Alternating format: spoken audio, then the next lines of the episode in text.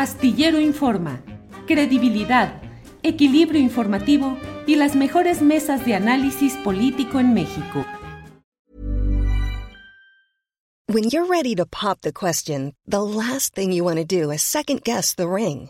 At Bluenile.com, you can design a one of a kind ring with the ease and convenience of shopping online. Choose your diamond and setting. When you find the one, you'll get it delivered right to your door. Go to Bluenile.com and use promo code LISTEN to get $50 off your purchase of $500 or more. That's code LISTEN at Bluenile.com for $50 off your purchase. Bluenile.com code LISTEN. Hey, it's Ryan Reynolds, and I'm here with Keith, co star of my upcoming film, If, only in theaters, May 17th. Do you want to tell people the big news?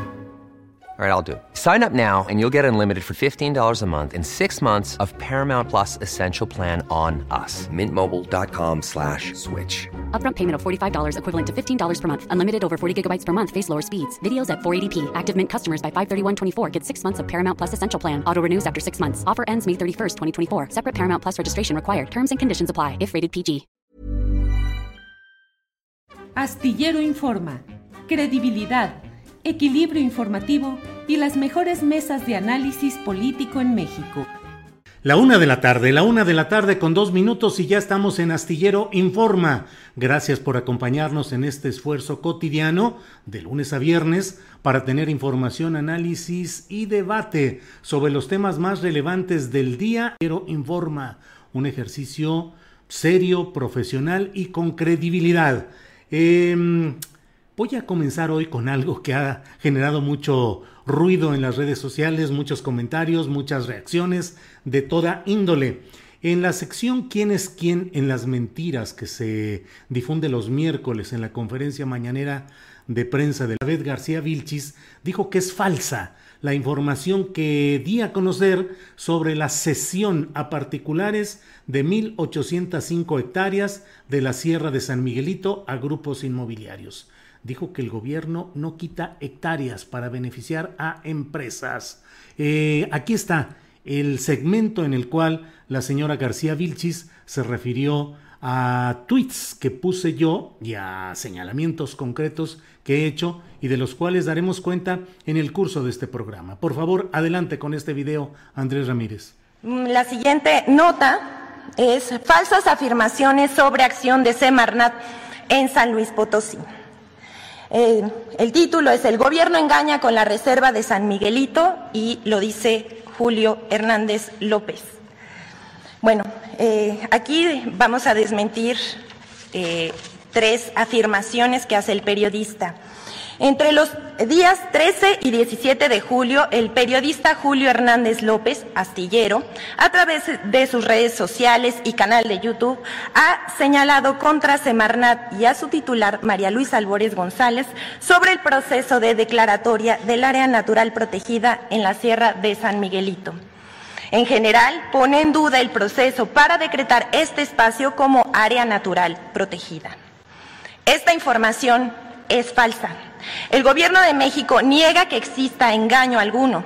Desde 2019, la Semarnat ha liderado un proceso transparente para lograr la protección al medio ambiente y la justicia social en la región de la Sierra de San Miguelito. En enero de este año inició la etapa de consulta pública a cargo de la CONAM con el acompañamiento de un grupo técnico integrado por la Semarnat, la, Procuraduría Agraria, la Comisión Nacional Forestal, la Secretaría de Ecología y Gestión Ambiental del Gobierno del Estado de San Luis Potosí y la Universidad Autónoma de México, Campus Morelia.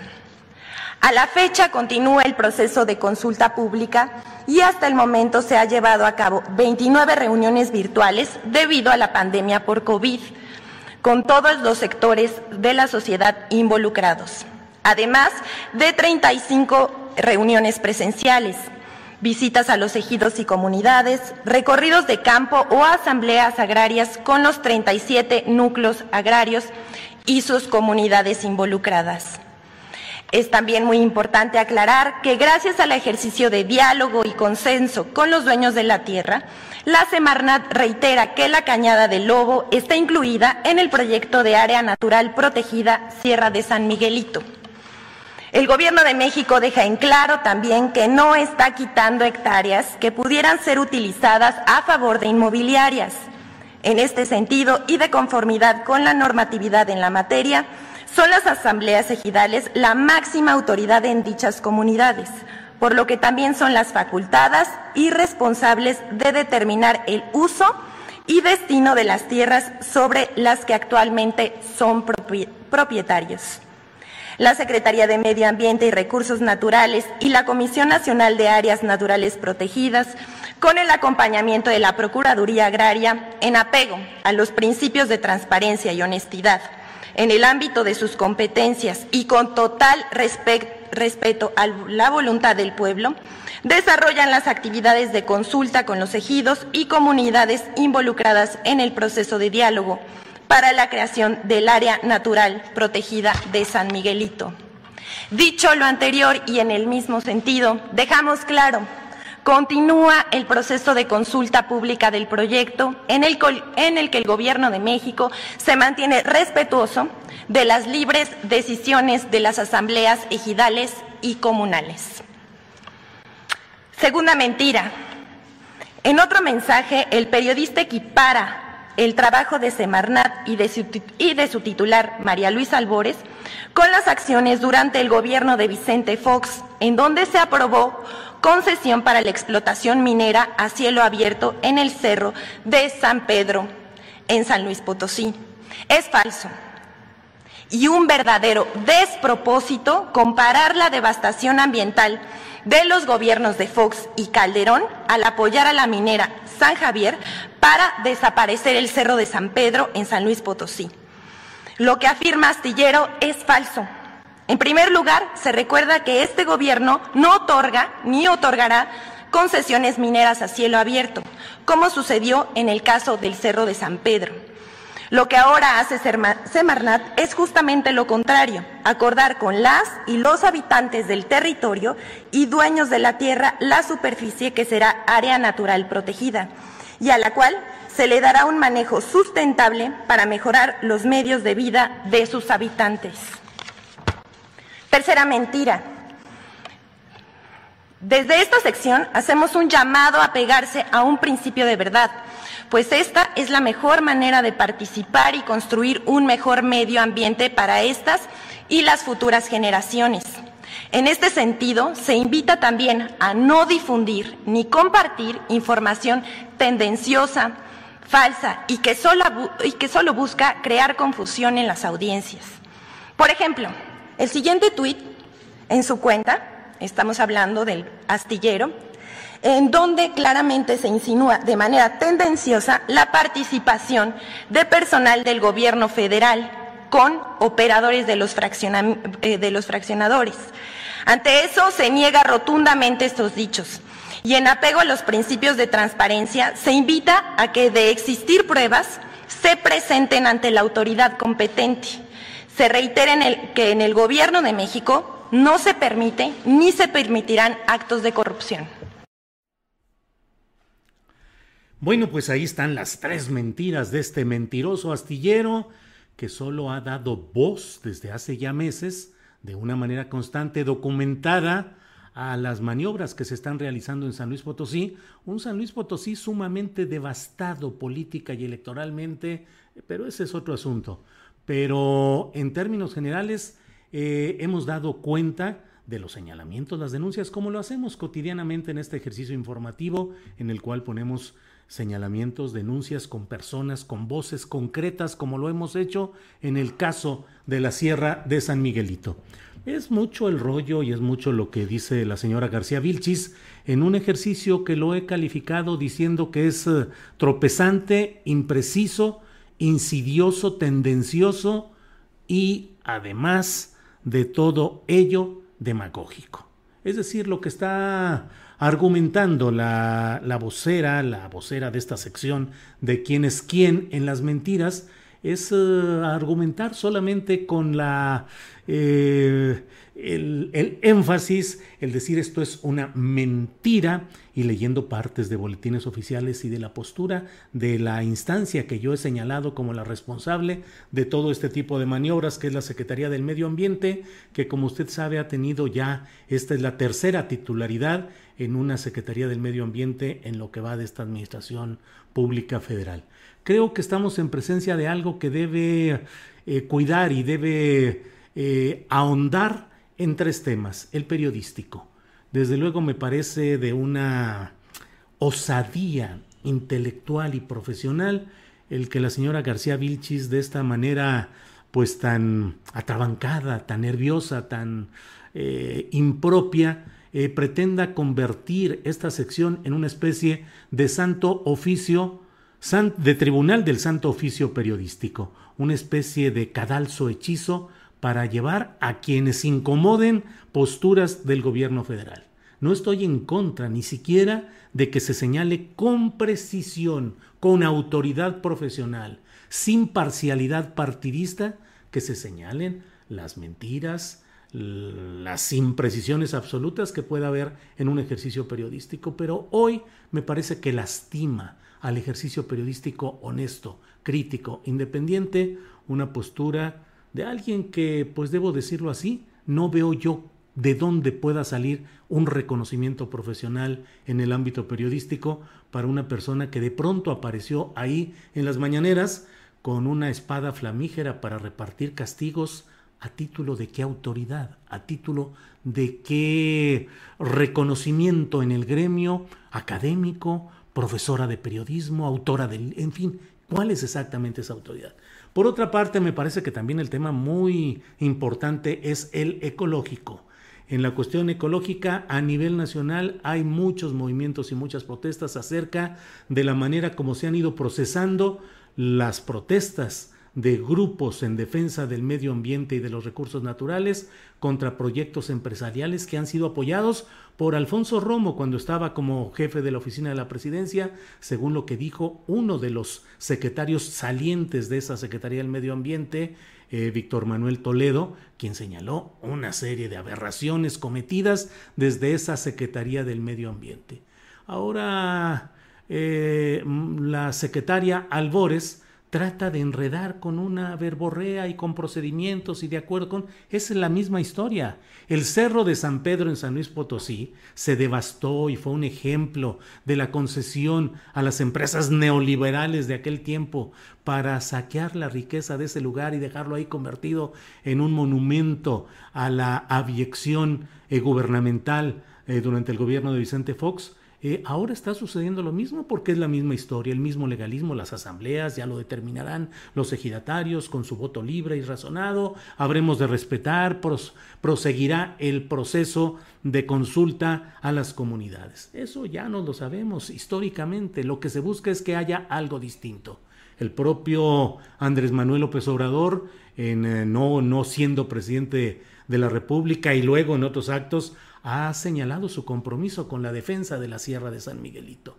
En tercer lugar, me parece a mí que está el hecho de apoyar críticamente un proceso popular que aspira al cambio en México y que no puede perderse en el burocratismo, las maniobras eh, legaloides de secretarías como la del medio ambiente, que en el fondo terminan favoreciendo los intereses contrarios al proceso llamada, llamado cuarta transformación y en contra de los intereses populares. Así es que, pues bueno, eh, debo decirle que mm, teníamos concertada una entrevista con un alto funcionario de la Administración Pública Federal, no diré el nombre ni, la, ni el cargo, y nos lo canceló a última hora también, hace unos momentos.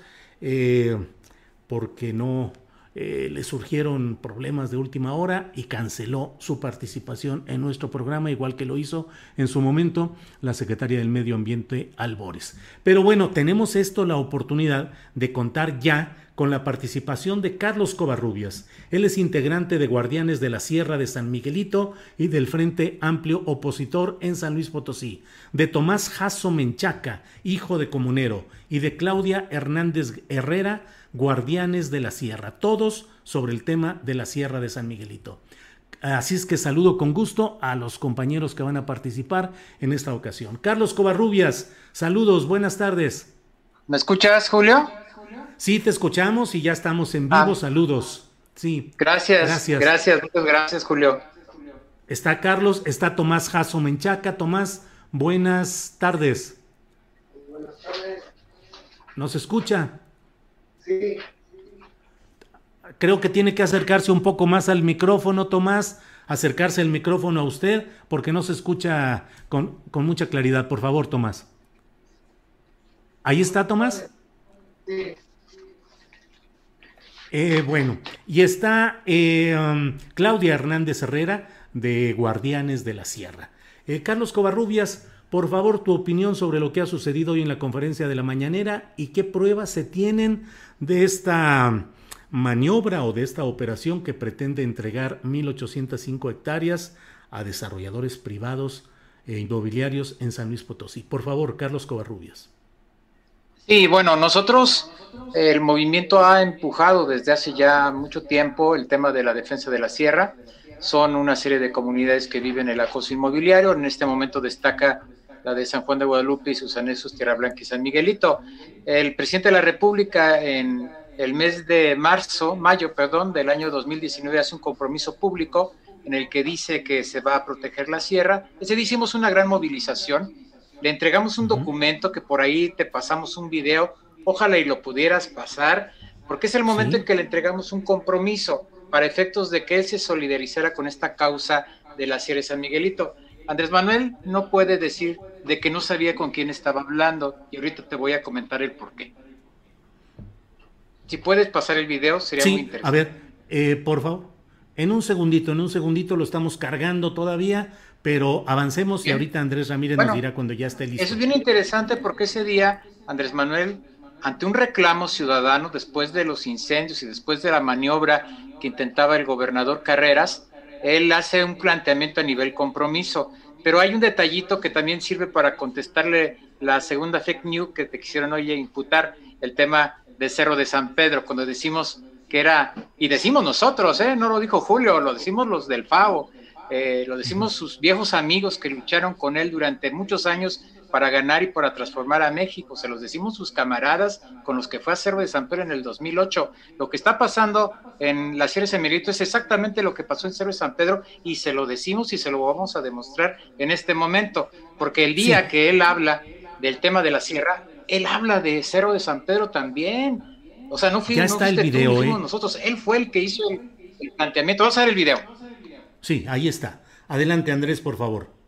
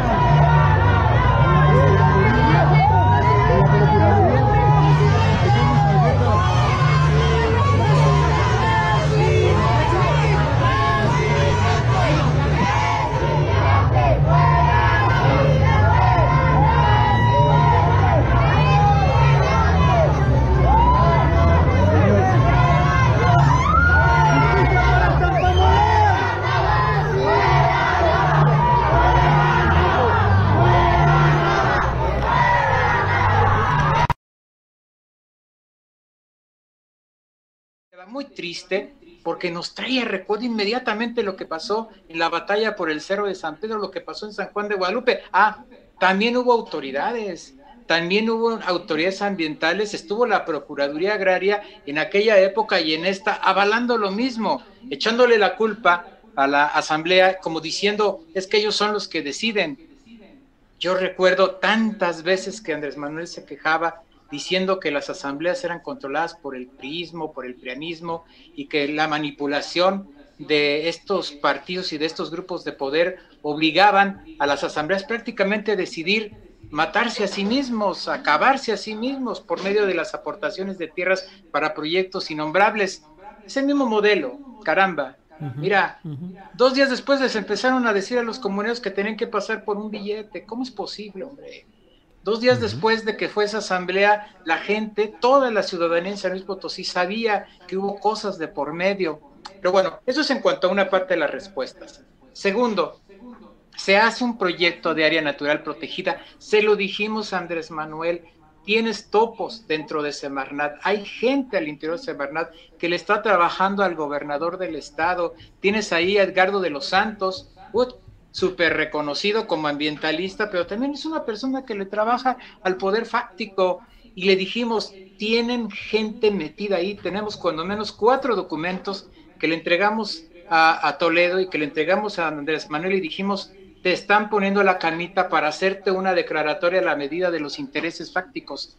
Segundo, cuando sale la propuesta, que es también para desmentir a la, a la compañera esta que anda desmintiendo, eh, a las fake news y toda esta cosa, eh, cuando se hace todo este proceso de la intervención de la Semarnat, hay un compromiso, pero también hay un cambio de ruta porque le mochan a la propuesta de área natural protegida una parte, le quitan 500 hectáreas que habían negociado los desarrolladores con Javier Nava. Por eso primero denunciamos que Semarnat había dejado 500 hectáreas. Esto totalmente es verídico, es cierto, está documentado a mí me entrega un documento Semarnat, y yo lo tengo aquí en mis manos.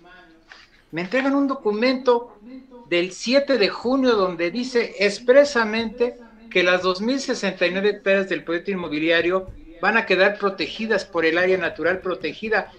Lo firma la CONAM, pero cuatro días antes habían expedido un documento donde decían 1.805 hectáreas sí van al proyecto de desarrollo inmobiliario que lo dijo Semarnat, por supuesto que es un valor entendido, ni modo que me digan que Semarnat no sabe que esas tierras son para un proyecto de desarrollo inmobiliario, ¿por qué las segrega? ¿Y por qué todavía se atreven a dar documentos donde dicen que no es así?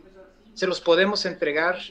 De hecho, vamos a ir a las áreas de la función pública para denunciar a estos funcionarios que dicen una cosa un día y a los tres días están cambiando la ruta del argumento jurídico y técnico del área natural protegida. Bien, gracias Carlos Covarrubias. Eh, voy a, le voy a pedir a Andrés Ramírez que ponga en la pantalla el documento que firmó como primer signatario el propio Andrés Manuel López Obrador.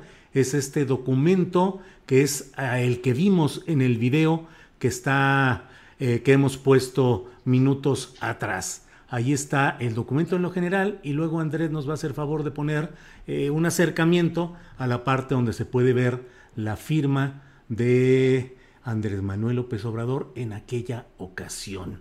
Ahí está. Muy bien, eh, pues vamos ahora, le pregunto a Tomás Jasso, comunero, le pregunto también qué opinión tiene sobre lo que ha sucedido, lo que está pasando en la Sierra de San Miguelito. Por favor, Tomás.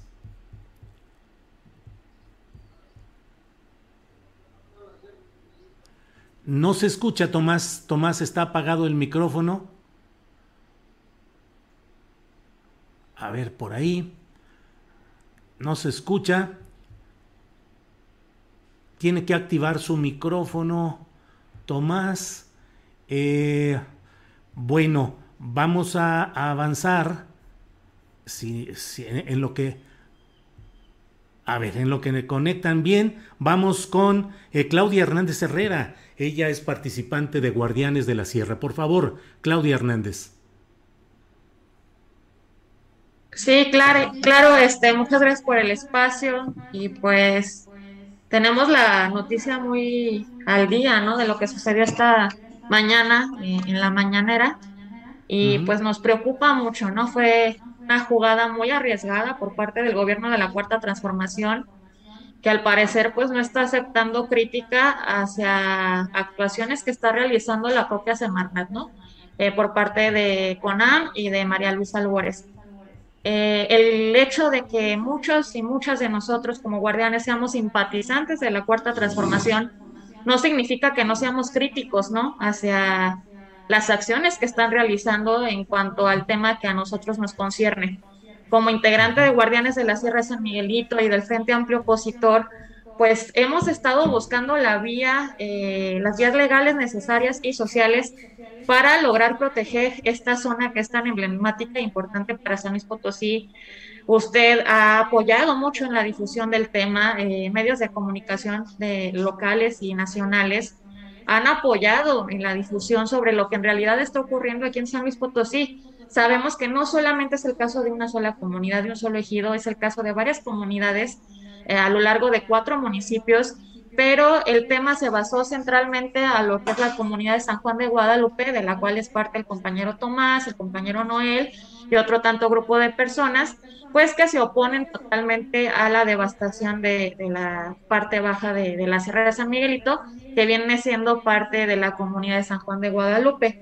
Eh, nosotros eh, sabemos perfectamente quiénes son dueños de la tierra, sin embargo, esto nosotros lo vemos como un despojo de cuello blanco, ¿no? Así como existen delitos de cuello blanco, así lo vemos nosotros porque ha sido un proceso de cooptación de los este, representantes de, la comunidad, de cooptación de los comuneros, eh, de miedo hacia las personas, de desgaste hacia las personas que se oponen para lograr el cometido. No es un proceso que lleva seis meses ni un año, lleva años este proceso de intentar urbanizar esta zona como un proyecto continuado de lo que se empezó a urbanizar en el poniente de la ciudad cuando terminaron por completo con el ejido de la Garita de Jalisco. Hay que entender este proceso que no, no es de ahorita, es un proceso a largo plazo y que los empresarios tienen mucho tiempo y tienen este, mucho tiempo para estar cooptando, para estar haciendo acuerdos, compadrazgos para lograr este su cometido, porque pues están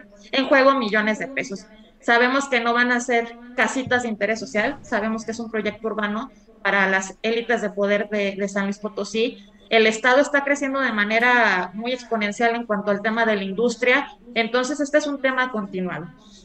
Ahora, en cuanto así asumiendo ya lo que pasó hoy por la mañana, sí fue un arrebato muy, pues que nos tomó por sorpresa, porque teníamos entendido que el gobierno de la Cuarta Transformación, directamente con Andrés Manuel, se había volcado a apoyar la defensa de la Sierra de San Miguelito, estuvo acompañando el proceso también contra la, minera San Javier en San Luis Potosí, y dice que no hay que comparar, que él no ha dado autorizaciones para eh, procesos mineros como lo ocurrió aquí en San Luis Potosí. De Tajo a cielo abierto, pero esto también es un tipo de despojo, es un tipo de destrucción de la naturaleza eh, con proyectos urbanos. No estamos diciendo que sea lo mismo, pero también estamos oponiéndonos a este tipo de proyectos que buscan eh, destruir áreas eh, naturales muy importantes para San Luis Potosí y en este caso es el área de principal recarga de agua para el manto acuífero del Valle de San Luis.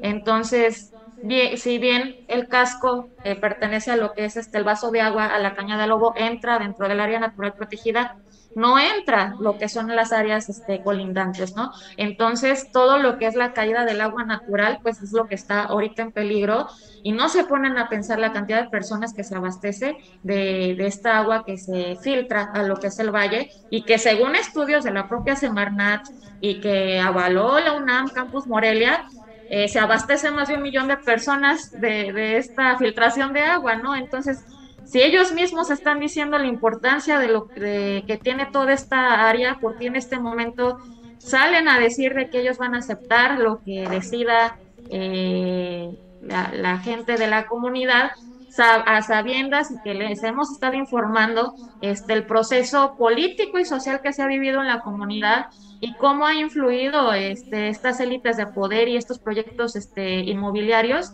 para lograr convencer a la comunidad de deshacerse de sus tierras y dejar sin patrimonio, ¿no? Sin, sin un área donde puedan estar las futuras generaciones. Yo creo que algo por el estilo nos va a comentar ahorita el compañero Tomás, pero este es un punto de vista desde los guardianes de la Sierra de San Miguelito, porque sabemos que no solo es eh, apoyar a los compañeros que defienden la tierra, sino también es por el bienestar de la población potosina, del total de la población de aquí de San Luis Potosí Capital, porque estamos luchando por el, el derecho humano a un medio ambiente sano y lo que es el agua. Gracias. Bien, al contrario, muchas gracias. Vamos con Tomás Jasso. Eh, Tomás, ¿usted es comunero eh, de las áreas afectadas por este proyecto? Yo soy hijo de comunero, descendiente de, de, don Pedro Jasso Bravo, el que fue caminando en burro hacia México. Sí, claro, Entonces, claro. pues sí nos afecta, sí nos afecta, porque somos los descendientes los que vamos a, a este, nos van a perjudicar. A, es un patrimonio que ha luchado pues mi papá como comunero y mucha gente que también comunera que sigue luchando porque no nos que no nos engañen para que nosotros nos podamos deshacer de nuestras propias tierras, que es un patrimonio histórico de muchos años atrás. Por eso estamos luchando por nuestra comunidad y para que no nos la desbasten los mismos empresarios que quieren quedarse con nuestras tierras comunales, que son 14.869 hectáreas sesentarias, lo cual seguimos luchando desde que tenemos conciencia con mi papá. Desde los 14 años ando yo en la lucha con mi papá. Anduve con mi papá, ya que ya falleció él, ¿verdad? Pero seguimos mmm, los hijos de don Pedro y muchos comuneros y muchos descendientes que estamos luchando porque no se nos, los empresarios no se deshagan de nuestras tierras, que no se hagan de nuestras tierras para que ellos promuevan eh, fraccionamientos privados, como lo acaba de comentar la, licenciada Claudia, que, que es un área natural protegida y tanto como el la, las recargas de la agua de los mantos acuíferos, también eso es lo que queremos que se proteja que la licenciada Albores pues nos haga el favor de que proteja también esa área, porque es donde escurren y se los escurrimientos para que entren el agua a los pozos de aquí del San Luis Potosí. Si no, ¿de dónde van a abastecerse los pozos del agua? Totalmente, pues, y aparte, si ellos construyen dentro de la sierra, que es la parte que ellos quieren, las 2.069 hectáreas, pues nos van a afectar también a los descendientes que vivimos dentro de, la, de los asentamientos humanos de, de aquí de la comunidad de San Juan de Guadalupe. Y, uh -huh. y, nos van a afectar porque también se nos van a inundar las casas de nosotros mismos, no nomás las del Valle de San Luis. Es donde se va a escurrir toda el agua, es donde van a empezar primero las inundaciones. Por eso no queremos que el, que el presidente de la República pues re, se retracte de lo que él está declarando ahorita en esta conferencia que dio en la mañana, porque es, muy raro que el presidente nos está diciendo que nos va a apoyar y al último se retracte que no. Entonces lo que queremos es que él nos apoye para que toda esa área de las recargas de los mantos acuíferos se quede dentro del área protegida, tanto como la cañada Lobo, que ese es un patrimonio histórico, porque de ahí se abastecía el agua para la ciudad de San Luis Potosí y que llegaba hasta la avenida de Juárez. Por eso necesitamos que se nos proteja Cañada Lobo, el área de las 2.069 hectáreas que están dejando fuera, tanto la Semarnat y la CONAM. Por eso necesitamos que el presidente de la República se retracte de toda esa conferencia que dio en la mañana. Y pues la licenciada Albores también que se retracte de lo que él está de ella está declarando porque no queremos uh -huh. que nos afecten nuestras tierras de la comunidad de San Juan de Guadalupe y Tierra Blanca, son esos San Juan de Guadalupe. Por eso Gracias. necesitamos que el presidente, o si nos da un espacio el presidente para platicar con él, de no mucho, pues pero que nos dé un espacio para una, una audiencia con él, para poder tener acceso a declarar que él ponerle las cartas en el, la mesa que no nos diga que es mentira lo que ellos están declarando, porque pues ellos anduvieron midiendo junto con, en el área que, que quieren los empresarios, anduvieron junto uh -huh. con el Chato López midiendo dentro de la sierra la parte que ellos quieren. Por eso necesitamos que las Ligia Albores se retracte de y haga otra nueva resolución a favor de los que nos estamos oponiendo a que nos quiten nuestras tierras de las comunidades de San Juan de Guadalupe y Tierra Blanca. Y yo creo que es lo que, y pues ya ve que tenemos mucha familia que viene atrás, son los descendientes. Si no fuera por los hijos y nuestros hijos que también ya tienen familia, pues entonces ¿dónde vamos a dejar a nuestros descendientes que vienen más atrás? Por eso queremos que se retracten las resoluciones y de esas, lo que dijo en la conferencia. Yo creo que, pues es lo que, y, le doy gracias a usted que nos dé estos espacios para que podamos opinar y decir lo que sentimos los comuneros y pues los descendientes también tienen derecho a opinar, pero se quedan callados. Yo creo que yo le agradezco pues que nos haya dado Al contrario, Tomás, gracias a usted por darnos su punto de vista. Gracias, Tomás. Eh, Carlos Covarrubias, ¿qué sigue en términos jurídicos? ¿Cuál es el procedimiento que continúa ahora?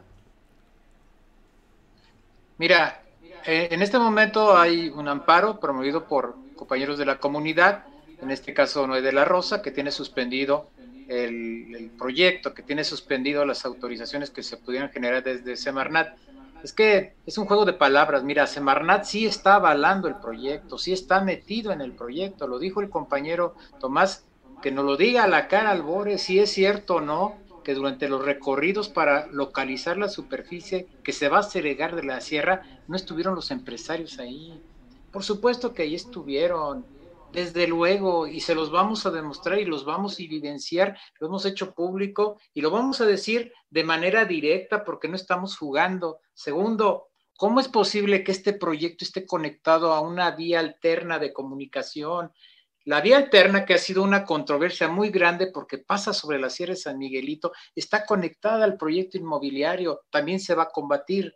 Por otra parte, ¿cómo es posible que una sexta parte de la agua del realito vaya a ser utilizada en el proyecto? Yo lo tengo aquí por escrito.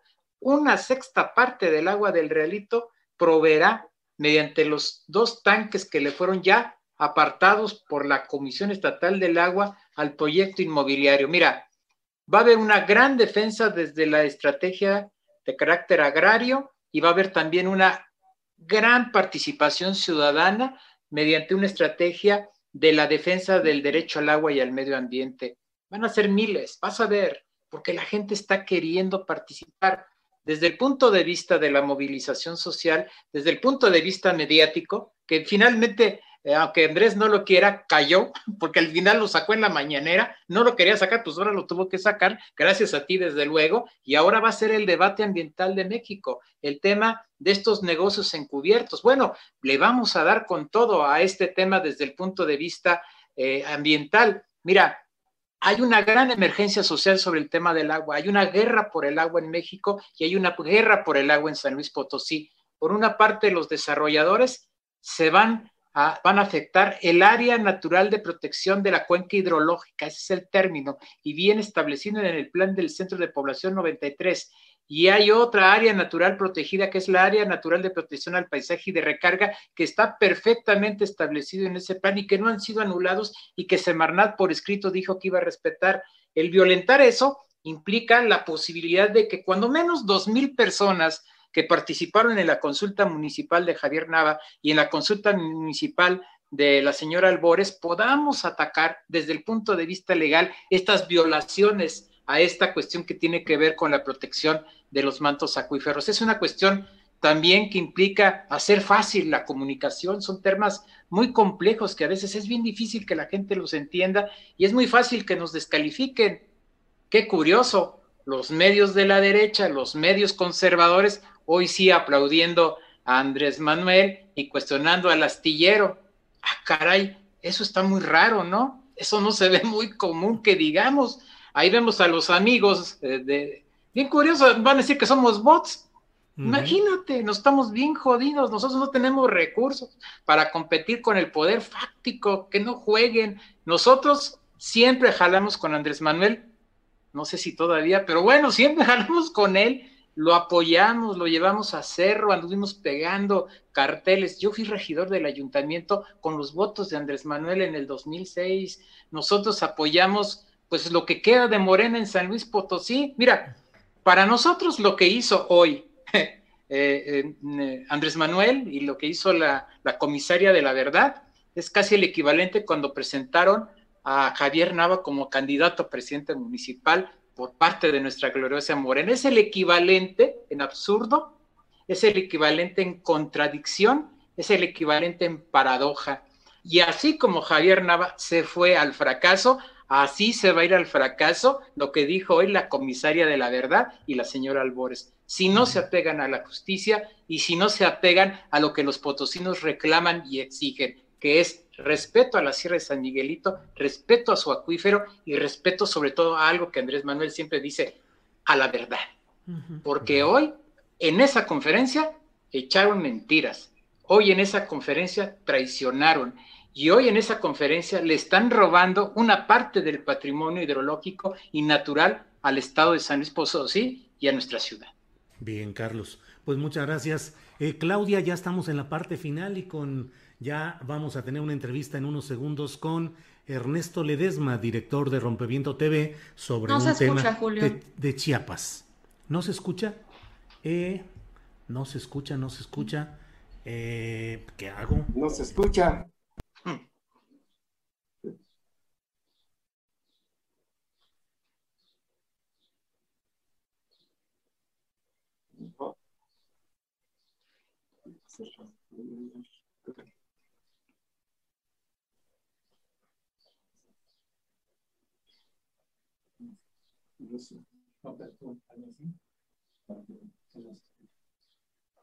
No se oye.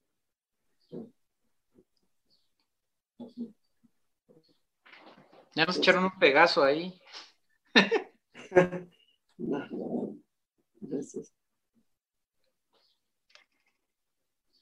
No, no, todavía no se oye. Ya sin escucharse.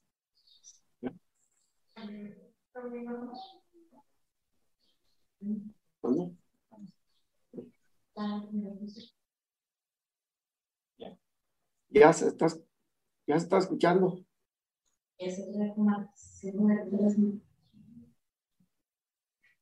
No, no.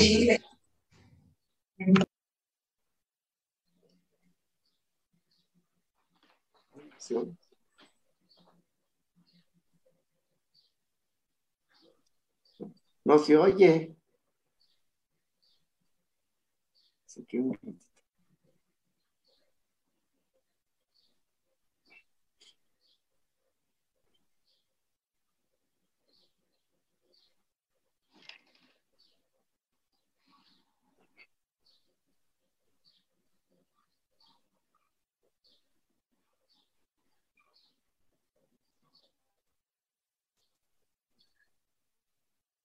Sí, sí, ya se escucha.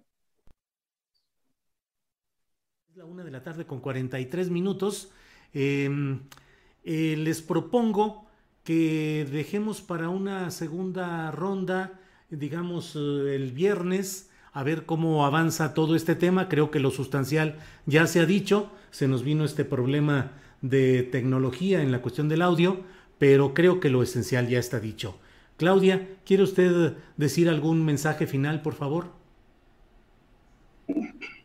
Pues dirigido a, Andrés Manuel López Obrador, a, la Secretaría de Medio Ambiente, a la propia Comisionada de la Verdad, pues de que el diálogo está abierto, de que hemos sido muy este, abiertos nosotros hacia ellos en facilitarles toda la información, en decirles en realidad lo que está pasando. Y tenemos pruebas de lo que comentaron ellos en la mañanera y que en su momento pues lo vamos a, a, mostrar, ¿no? A medios de comunicación y demás, porque no es una cuestión de dimes y diretes, nosotros tenemos base legal eh, de todo lo que estamos haciendo. Eh, como lo vuelvo a repetir, no es un proceso que lleva meses o poco tiempo, tenemos años en esta resistencia y pues eh, una vez lo comentamos, no, no vamos a desistir. lo que sucedió en Cerro de San Pedro nos dio muchas enseñanzas Entonces ahora no vamos a permitir que suceda lo mismo y desde este momento se lo decimos, ¿no? No vamos a claudicar y pues menos vamos a dejar a las y los compañeros solos, quienes quieren defender sus tierras en la comunidad, pues los vamos a seguir acompañando hasta donde, hasta donde se pueda, ¿no? Muy bien. Gracias, Claudia. Eh, don Tomás Jasso, por favor, unas últimas palabras para cerrar esta entrevista, Tomás. Pues, como le comentaba, nosotros necesitamos el apoyo del presidente de la República y pues de esa licenciada Albores, pues que se retén del, de, los escritos o las conferencias que están dando para que no nos afecten nuestras tierras de la comunidad. Porque como está sabido, se hizo la asamblea y tuvieron adentro de la Semarnap y de la CONAM este, diciendo que entregaran las tierras. Y pues llevan mucho señor grande que ya, y señoras grandes que ya no saben ni lo que les dicen.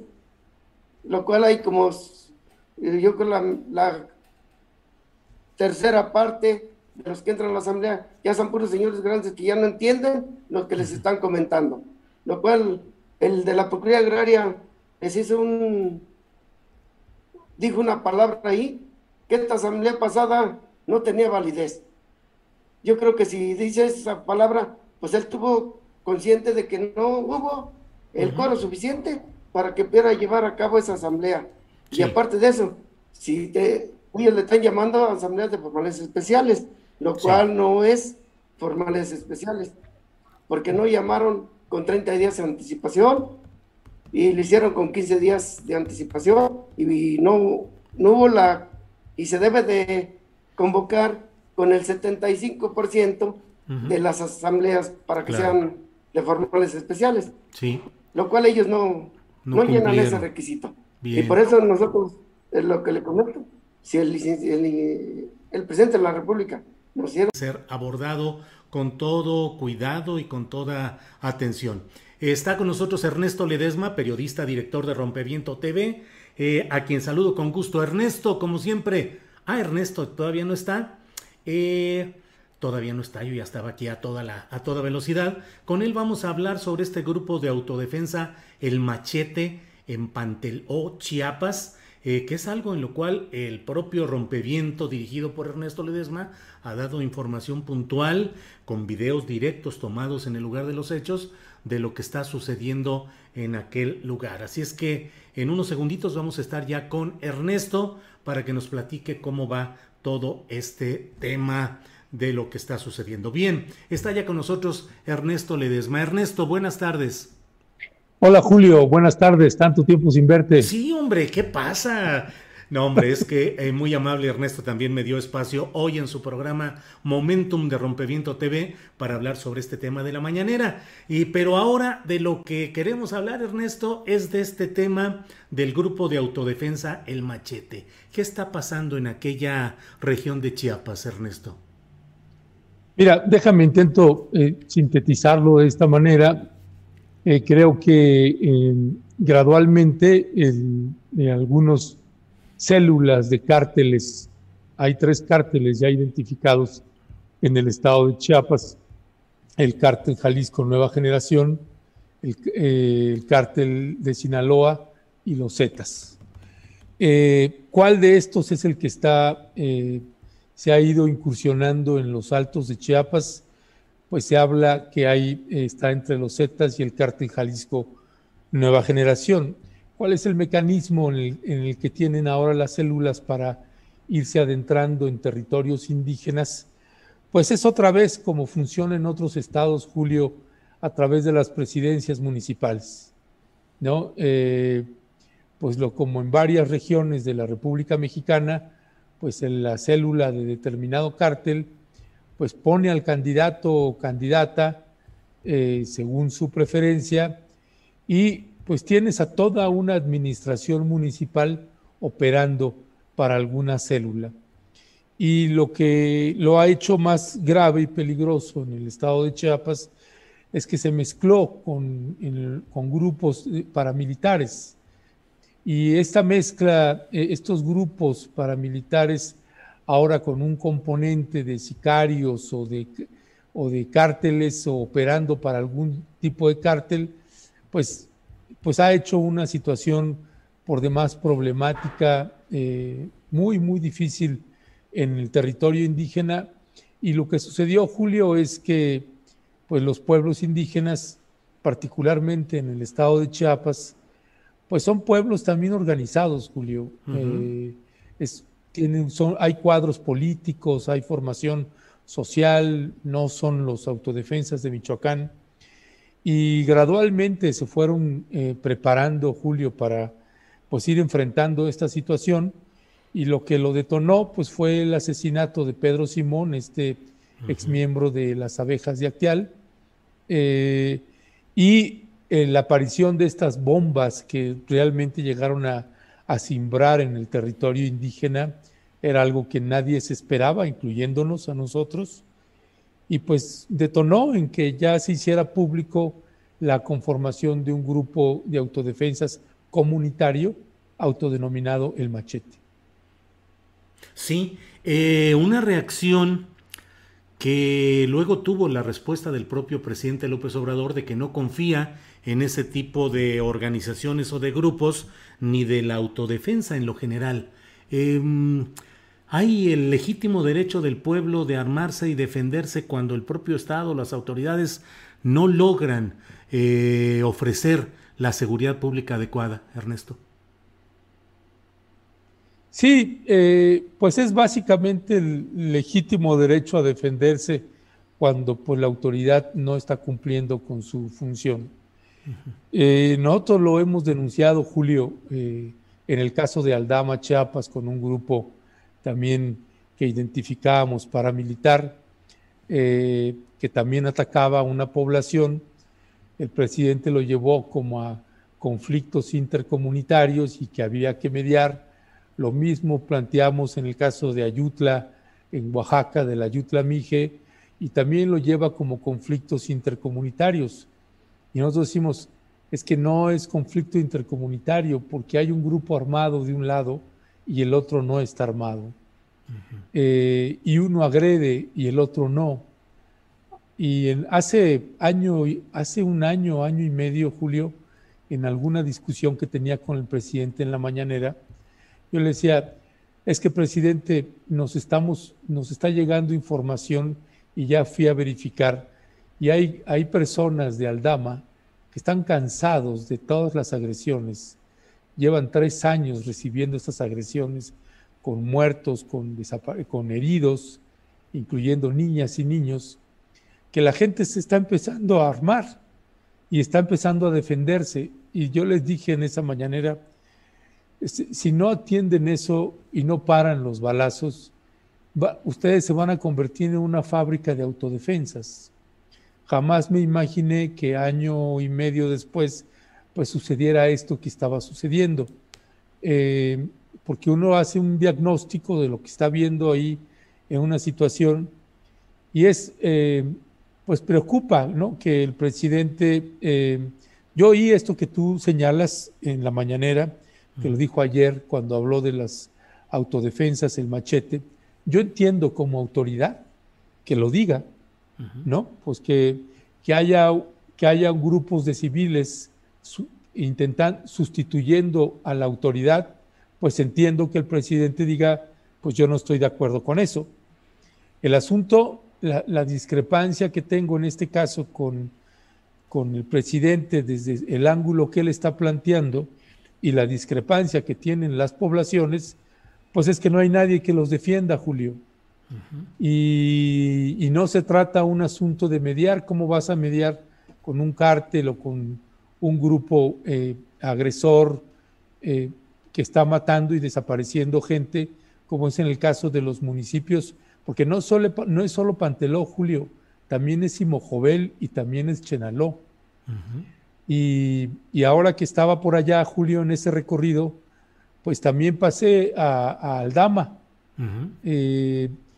y resulta que eh, gente de, esto, de estos que señalábamos del grupo paramilitar, Julio, eh, que agredía a los pobladores de Aldama y que aparecieron en un video mostrando sus, unas armas, e, ese grupo paramilitar, pues resulta que ahora están vinculados con los de Panteló, con estos sicarios de Panteló, ¿no? Entonces, que, mi preocupación es que no sé qué, quién le está dando la información al presidente Andrés Manuel López Obrador, porque tengo la impresión que a la hora de hacer el planteamiento, pues minimiza como que es algo pues, local que se va a resolver de una manera pues no tan complicada. Y me parece que no se está dimensionando que el, problema ya tiene otra naturaleza y que si no se atiende, eh, pues le va a reventar algo allá mucho más fuerte eh, de lo que es un grupo de autodefensas comunitario, Julio. Sí. El otro elemento es que este grupo de los machetes, que me parece importante leerlo, Julio, y tú que también conoces de estas realidades de Chiapas y de los conceptos de teología de la liberación y de un trabajo eclesial de base que se ha hecho, pues es como este grupo de autodefensas eh, comunitarios, el día de antier dan una conferencia de prensa, invitan a Josefina, una funcionaria de la Subsecretaría de Gobernación, y al presentarse inician el evento con un rezo, Julio. Mm, inician con un rezo y, después hacen una exposición. Y lo que yo pude recoger, además de la entrevista que, presentamos en ese reportaje, además, fuera de la entrevista, en estas charlas, Julio, pues son poblados, son comunidades y es gente que una cosa repetían mucho, dice, nosotros estamos para defender, no para atacar. Nosotros no atacamos, nosotros defendemos. Y ese, ese concepto me parece fundamental para entender la naturaleza de, este, de estas autodefensas comunitarias. Y el otro elemento que era muy relevante, Julio, era que en algunos trayectos eh, que íbamos en una, me, dieron permiso de acompañarlos en, unas camionetitas, en algunos tramos era en una camionetita y otros era caminar. Eh, pero la gente los para, Julio. Y señoras que llevan cajas con guineos, este, otros que les llevan agua, otros que les llevan pozol, otros que le llevan un pollo. Es, es, es la propia población, distintos poblados, Julio, que sale la gente a darle alimento y a cobijar a estos autodefensas. Así que es un, es un cobijo recíproco entre unos y otros que me parece que, ojalá el presidente López Obrador entienda o le, den la, le llegue la información cabal, que, que, no es lo que le están diciendo, que la realidad es otra y que si no la atiende de una manera adecuada y con un proyecto estructural, pues esto se le puede salir de control, Julio. Sí, Ernesto. Em, un principio de derecho es que no se puede tratar igual a los desiguales. Es decir, en el derecho no se puede decir en cuestiones sociales que se puede tratar igual al grupo del crimen organizado que ataca a una población que a la población que se organiza para defenderse. Pero dentro de todo este cuadro, ¿qué está pasando en aquellas regiones, Ernesto? Más presencia de militares, más presencia de Guardia Nacional. Eh, ¿Habrá la intención de dar un giro político a lo que sucede en aquellas regiones de Chiapas? Mira, no sé honestamente cómo, qué es lo que va a hacer ahí el presidente, porque las señales que da, por lo menos las que yo alcanzo a leer, son confusas, ¿no? Porque por un lado intenta proteger a la población y, el, y la discrepancia es cómo la está protegiendo. Entonces, eh, por ejemplo, no hay una respuesta de la autoridad federal ni estatal con los más de 3.200 desplazados que hay entre Panteló y Simojovel y Chenaló. Y estoy hablando de 3.200 de los días recientes, Julio, no te estoy hablando de los 10.000 o casi 11.000 desplazados que hay de esa región. No, se sumaron otros 3.200. No hay albergues, Julio, no hay una atención adecuada. Ese es en, un primer sentido. En el otro, la naturaleza tiene que ser distinta, el trato es distinto porque hay una memoria histórica de la presencia del ejército en, en esos territorios, zona altos, norte y selva. Recuerda que en esos sexenios de Ernesto Cedillo particularmente, que es donde se crearon los grupos paramilitares creados por el ejército de ese sexenio y la continuidad que le dieron. Entonces, la memoria colectiva que tienen las poblaciones sobre la presencia del ejército, pues es que llegaron prostitutas a, a los campamentos y a las comunidades, porque el ejército estaba aposentado en, en, los accesos de las comunidades. Ahí eran los campamentos, documentamos en ese entonces 111 posiciones militares solo en territorio indígena. Y, y, esa memoria sobre la presencia del ejército es muy dura para poblaciones indígenas. Si no hay una articulación con, con, los, con las poblaciones que están siendo agredidas, si no hay una atención estructural, pues va a ser muy difícil, Julio, eh, que, que, con la presencia de la Guardia Nacional o el Ejército, eh, que, que, créeme, o sea, yo en algún momento eh, señalaba en el caso de Aldama, manden a la Guardia Nacional que vaya acompañado de brigadas de la Comisión Nacional de Derechos Humanos para que haya instancias que supervisen la, la, la, actuación de las Fuerzas Armadas en el territorio. O sea, mándenlas, pero paren las balas, uh -huh. porque los niños, pues uno, los, pues uno está documentando ahí, Julio, lo estamos filmando y, y hay un estrés postraumático severo en muchos casos y, y ten, tienen que contener eso y no se va a resolver con sembrando vida y no se va a resolver con jóvenes construyendo el futuro. ¿Por qué? Porque ahora ya se te, ya se, ya se te mezclaron eh, pues algunas células de cárteles que están operando ahí. Si hay muchísimas denuncias, Julio, hay por lo menos 90 poblados denunciando a la actual presidenta municipal de, de Panteló y al que viene, ¿no? Este, si no, si no hacen algo que realmente implique la desarticulación de esos personajes que están siendo usados por las células para penetrar en esos territorios, pues yo veo muy difícil que vayan a, contener eso que está ahí. Eh, si yo fuera el presidente de la República, prácticamente estaría agradecido que haya surgido un grupo de autodefensas comunitario como los machetes, porque muy posiblemente va a inhibir, como ya lo está logrando en muchos lugares, que haya más abusos y ejecuciones contra poblaciones indígenas. Julio, nos pasó de noche, Julio, y, uh -huh. y eso lo podemos reconocer porque están dando un dato, estamos ahorita recabando nosotros la lista de nombres de cuántos indígenas fueron ejecutados uh -huh. en, en el municipio de Panteló y Simojovel el año 2020 y en lo que va del 2021. Parece ser que la cifra sí está cercana a los 200, pero hay muchos casos de desaparecidos, Julio. Y eso tampoco lo documentamos, que esa es una de las cosas que me parece pues, alarmante, porque los que trabajamos y damos cobertura al tema de desaparecidos, la otra vez platicaba con Alberto Nájar y con Daniela Pastrana, decía, pues nosotros no hemos contabilizado cuántos indígenas van desaparecidos en el país. Este, y eso surge por lo que está sucediendo en Panteló, en Simojovel y en Chenaló, y es algo que habrá que meterse a trabajar, Julio. Así de, alarmante está la situación.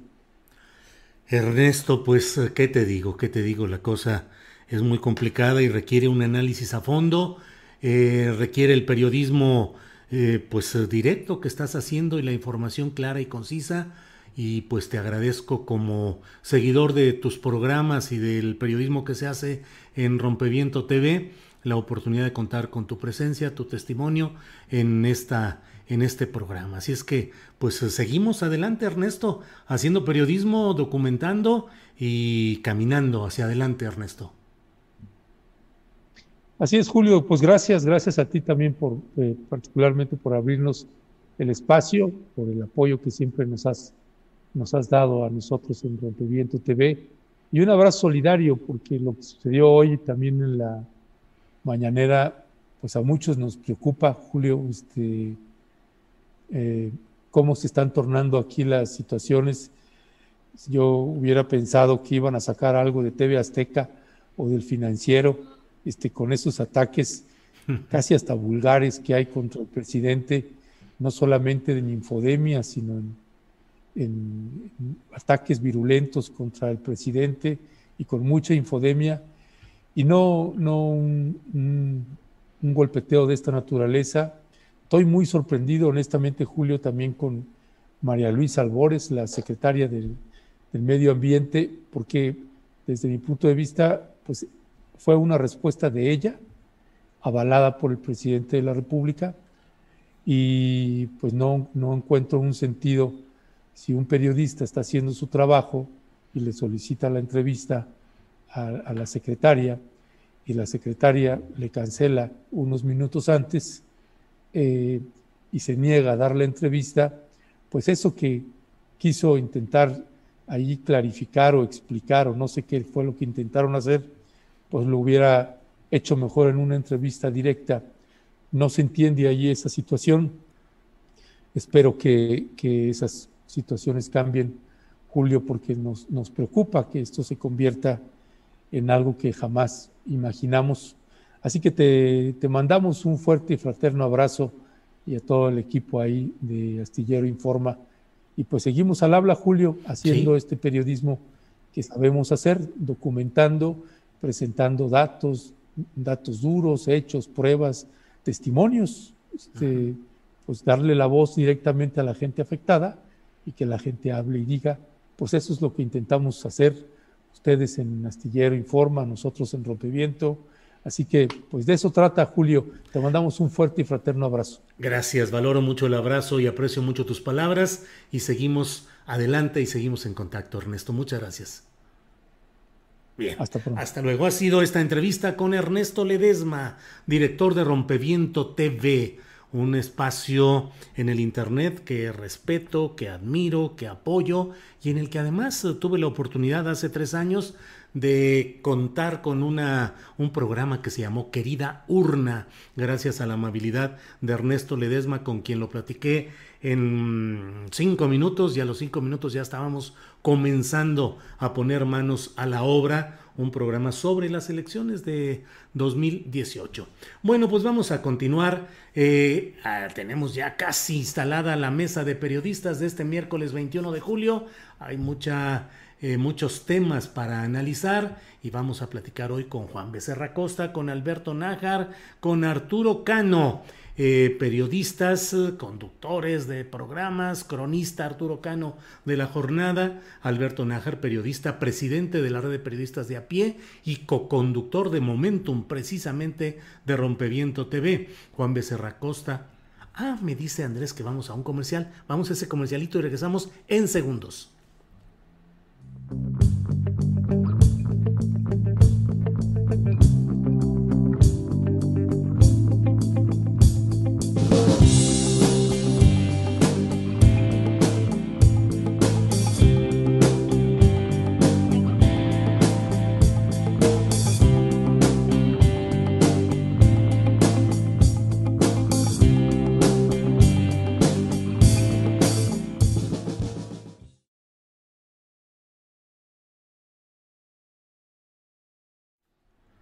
Bueno, pues ya estamos de regreso, ya estamos de regreso y en este miércoles 21 de julio vamos a iniciar ya nuestra mesa de periodistas eh, correspondiente a esta semana.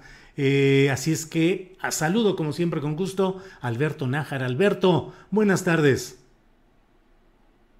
Hola Julio, buenas tardes, qué milagro, oye. Sí, hombre, rato sin vernos, ¿dónde andábamos? Nos hemos distanciado mucho. Pues Saludos, Alberto. Así es. Gracias. Juan Becerra Costa, buenas tardes. Muy buenas tardes, Julio. Qué gusto saludarte. Alberto, ¿cómo estás? Esperamos que, Arturo ya se conecte en unos ratitos. ¿Cómo estás, Julio? Pues ahí desmintiendo los desmentidos, pero tú con los pelos de la burra en la mano, ¿eh? Bueno, pues qué te digo, Juan. Ya no, ya no sabe uno ni qué hacer. Estoy viendo la transmisión. Ajá. ¿Cómo la viste?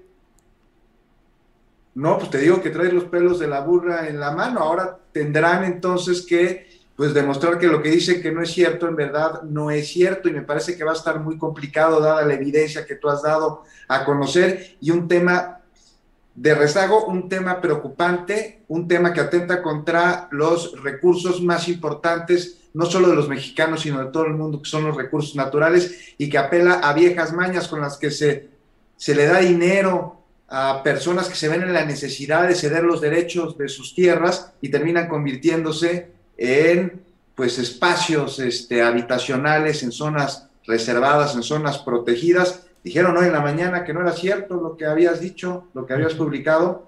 Y bueno, pues nada más hay que ver la transmisión que acabas de tener para darnos cuenta de que incluso personas que son afines a la cuarta transformación y, e incluso la impulsan, pues están señalando que está sucediendo esto allá en San Miguelito. Así es. Gracias, eh, Juan. Eh, bienvenido, don Arturo Cano, que ya está por aquí. Muy buenas tardes, Julio. ¿Cómo están? Saludos, Juan, Alberto, a todos los que nos acompañan. Bueno, pues vamos a aprovechar que va llegando eh, Arturo para agarrarlo, esperemos que un poco destanteado, y nos aprovechamos de eso para preguntarle cómo ve los tanteos de la operación Pegasus y las consecuencias que está teniendo en señalamientos específicos de espionaje, eh, en fin, todo este tema, por favor, Arturo Cano. Pues eh, yo creo, Julio, que este asunto del, espionaje es un, es un tema eh, muy viejo, es una historia vieja que, que, por desgracia sigue alimentando la picaresca nacional eh, y, muchas veces se agota ahí, en el convencimiento de que somos un país sin remedio donde nunca va a imperar la ley, porque eh, cuando surgen, que es cada tanto este tema del, espionaje, ahora con una gran potencia por esta investigación eh, en torno a, esta tecnología de, de Pegasus, pues siempre se, se recuerdan los eh, algunos hechos de espionaje, algunas anécdotas, se habla eh, en medio de risas de aquellas grabaciones de los Salinas cuando Raúl estaba en el bote, o de las grabaciones que le hacían a la profesora Invester Gordillo, que dieron lugar hasta algún libro, o de las llamadas para hablar de asuntos más recientes de, de, senadores del PAN o, de legisladores que, que recibieron moches. Este, pero yo creo que eh, tendríamos que ir más a fondo en el asunto, preguntarnos eh, si qué nos dice esta, este tema del espionaje sobre nuestro propio país y aparecer en, en, la lista de los este, de los primeros con más espiados en todo, en todo el mundo. Y yo creo que por un lado, pues habla de un déficit enorme de Estado de Derecho, de, de la falta de legalidad, de la impunidad, y por otro lado habla también de la pequeñez de la clase política. Este, se espiaba, o se espía nada más con Pegasus, o cualquiera que tenga recursos, contactos y ningún escrúpulo puede dedicarse a espiar a sus adversarios o incluso a sus aliados, como vemos en el caso de, de Pegasus, porque este tema nos, eh, de Pegasus nos lleva hasta el absurdo de que el gobierno, que desde el gobierno de Enrique Peña Nieto se espiaba eh, a los mismos legisladores a los que les daban dinero para que apoyaran o para que votaran a favor de las reformas y al mismo tiempo los seguían espiando, aunque los tenían de su lado y los tenían bien, bien. Entonces yo creo que eh, es, es, un asunto muy eh, viejo que nos debería preocupar y que la, la, respuesta que hemos tenido hasta el momento sobre el tema de Pegasus por parte de la Fiscalía pues no da muchas esperanzas de que se va a ir a fondo en este asunto. El tema del espionaje, si no es desde el gobierno federal que lo eh, ha negado con, con, mucho énfasis el presidente López Obrador, pues se sigue practicando desde, los, desde gobiernos de los estados, como nos prueban casos recientes como el espionaje en contra de PopLab y de nuestro amigo Arnoldo Cuellar en, en Guanajuato. Entonces, parece ser pues, es que ese es un tema que seguimos teniendo yo he platicado recientemente con algunos dirigentes sindicales, me hablan de que también entre los dirigentes sindicales es muy eh, común que se espíen, eh, se espía a los grupos disidentes o a los adversarios. Alguien me hacía, me hacía notar, imagínate a todos los que espiarán desde la CATEM, cuyo fundador, Pedro Aces, eh, se inició en el sindicalismo al frente de un sindicato de seguridad privada. Así es, así es. Arturo, gracias. Alberto Nájar, ¿cómo ves este tema de lo relacionado con Pegasus y las consecuencias, las carambolas, todo lo que se está eh, desenvolviendo a partir de esa develación. Por favor, Najar.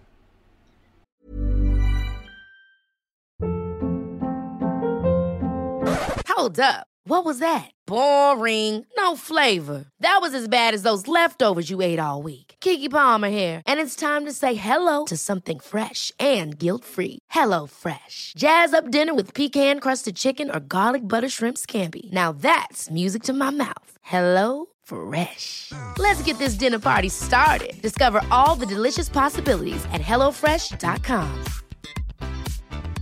I'm Sandra, and I'm just the professional your small business was looking for. But you didn't hire me because you didn't use LinkedIn jobs. LinkedIn has professionals you can't find anywhere else, including those who aren't actively looking for a new job but might be open to the perfect role, like me. In a given month, over 70% of LinkedIn users don't visit other leading job sites. So if you're not looking on LinkedIn, you'll miss out on great candidates like Sandra. Start hiring professionals like a professional. Post your free job on linkedin.com/achieve today. Pues mira, eh, el espionaje hacia periodistas y hacia políticos y activistas es algo que no es nuevo, como bien señala Arturo. Yo creo que todos tenemos alguna anécdota eh, de, algún momento que, que fuimos espiados. Yo en algún momento comentaba que cuando, en los 80, en los, principios de los 90, en Guadalajara, eh, pues yo conocí a la persona que el gobierno de Jalisco designó para, para espiarme, para seguir mis mm. movimientos. Y pues era un asunto tan familiar como que me llegó a, llegó a hablar algunas veces para pedirme la agenda, lo que iba yo a hacer, porque tenía un compromiso, el personal, el espía, y necesitaba reportar lo que yo iba a hacer. Entonces, pues yo le decía, voy a tal lugar, a tal sitio, y nada, pues con esa familiaridad y, bueno, pues eso que puede parecer chusco, en su momento pues sí lo era, porque el sistema de espionaje era muy rudimentario en Jalisco, pero no tiene nada que ver con lo que ahora se ve con este caso de, Pegasus, por la tecnología, pero no solamente por el software, Julio, sino por el destino de lo que pueden estar eh, espiando, eh, no solamente con Pegasus, sino con otros mecanismos y también las personas o personajes que son los que espían ahora.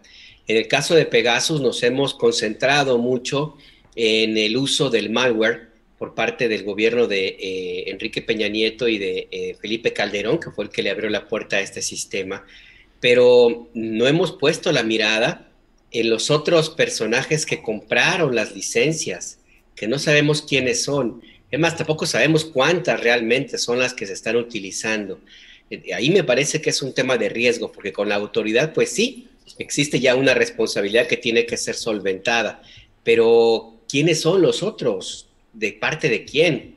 Eh, es claro que existe también una eh, vigilancia hacia capos de narcotráfico, se ha mencionado también de empresarios, de activistas, pero no, no podemos estar seguros de quiénes eh, están recabando ni quiénes son los que están de una u otra forma sujetos al espionaje. Yo creo que esto tendría que quedar muy, muy claro. Eh, coincido en que lo que la Fiscalía General de la República ha empezado no parece muy alentador y no por la tardía con la cual se inicia esta averiguación, esta investigación, sino por la forma como sabemos que se desempeña la Fiscalía General de Gertz Manero, en otros casos ha tardado muchísimo tiempo. Yo no sé si este va a tener el mismo destino, a pesar de que ayer hubo un comunicado que me pareció inusual de parte de la Fiscalía, en el cual se dio a conocer el inicio de esta investigación con Carmen Aristegui, inclusive como, como testigo en este proceso.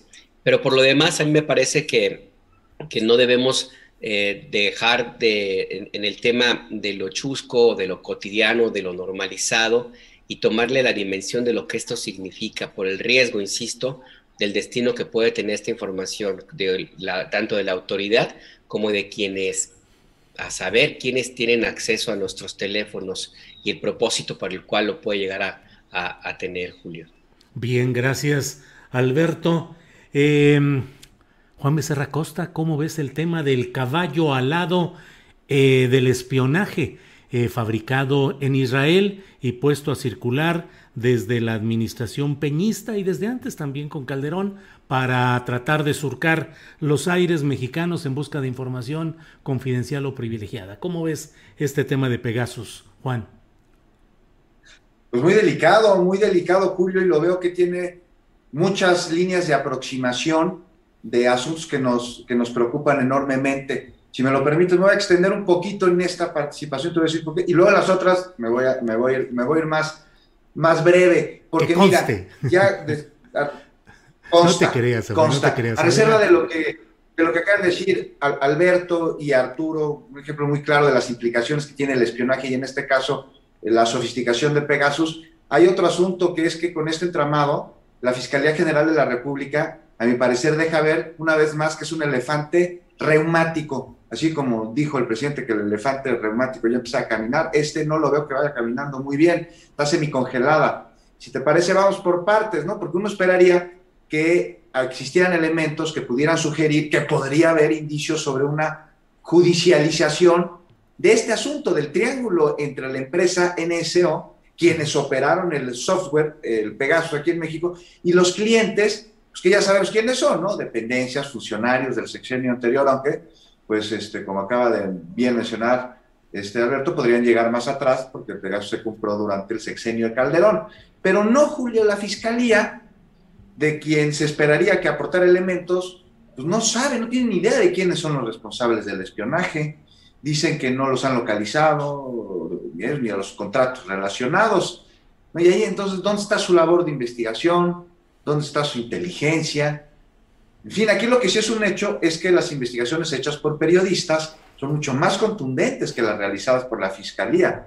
Ahí tenemos la de Carmen Aristegui, que se publica en proceso, ¿no? Lograron identificar este, con información que además me parece que mucha de está en la Fiscalía, pero que ahí no habían visto, no habían querido ver, la operación de 30 empresas al menos, fachada, que están ligadas a la red Pegasus en México y en otros países. Está Panamá, está Estados Unidos, y, mientras la instancia encargada de procurar justicia en nuestro país no sabe quiénes fueron los responsables de este espionaje que alcanzó a miles porque pues, no ha encontrado los contratos. Este, algo de llamar la atención, ¿no? La fiscalía tenía conocimiento de ellos, o sea, de los contratos que se le dieron a esta empresa porque ellos tomaron la administración. Y en lugar de llevar a cabo una investigación de las demisiones que se requiere, pues orgullosamente está su comunicado al que Alberto se refería el de ayer, dice que la FGR eh, ya han solicitado a distintas entidades del gobierno que señalen si en sus antecedentes han encontrado algún contrato con, con Pegasus. Obvio que no se tiene una respuesta positiva. Hmm. Y luego dice que no, estamos a la espera de que varios denunciantes nos, nos traigan sus teléfonos, sus dispositivos, ya para que con la autorización de un juez de control podamos extraer la información correspondiente. Ahora sí que para efectos de judicialización, no sé, ¿quién va a dar su teléfono? O sea, ¿para qué? Además de que no hay indicios de que las investigaciones de la Fiscalía lleven a nada, no olvidemos que esta institución pues está llena de topos, aún permanece un buen número de gente que está aliada a García Luna porque ellos los, él los puso ahí y le son leales. Y, rápido, quiero aprovechar para, ahora sí extenderme un poquito aquí, más allá de Pegasus, a ver qué resultados ha dado la Fiscalía General de la República en los últimos tres años. Ahí tenemos a unos hoy afuera de prisión, ¿no? En un periplo de eternas negociaciones y aplazamientos y esto ante un robo a los mexicanos de enormes proporciones, cuyo proceder pues, no hay de otra, tiene que llegar hasta las más altas esferas del poder del sexenio pasado, pero no ha sido así. Este, la investigación, los desahogos reumáticos como el elefante. Y de la estafa maestra, ¿qué me dicen? Ahí está la flamante detención de Rosario Robles, ¿no? que aunque diga que, que tiene la conciencia tranquila, todos sabemos que realmente la tiene ahumada. Pero bueno, ahí está detenida. ¿Qué avances encontramos en esta estafa? Con la que muchísimos se enriquecieron con el hambre de los que menos tienen, o sea, porque resulta ingenuo, por no decir otra cosa, creo que la estafa maestra es responsabilidad de unos cuantos, ¿no? Ahí están involucrados desde secretarios de estados hasta el expresidente, pasando por todo tipo de funcionarios, y muy importante, Julio, por instituciones financieras, por bancos, porque ellos movieron los dineros. Pero ¿qué tenemos hasta ahorita? Nada. Nada, nada de preocuparse, ¿no? Lo de Cárdenas Palomino, se le detuvo por tortura, pero está involucrado con el crimen organizado en ejecuciones de jefes policíacos, o sea, enriquecimiento ilícito entre varios delitos más.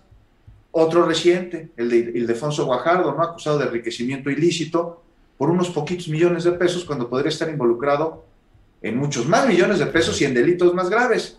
Ahora, no dudaría que Guajardo termine en libertad tras pagar una multa.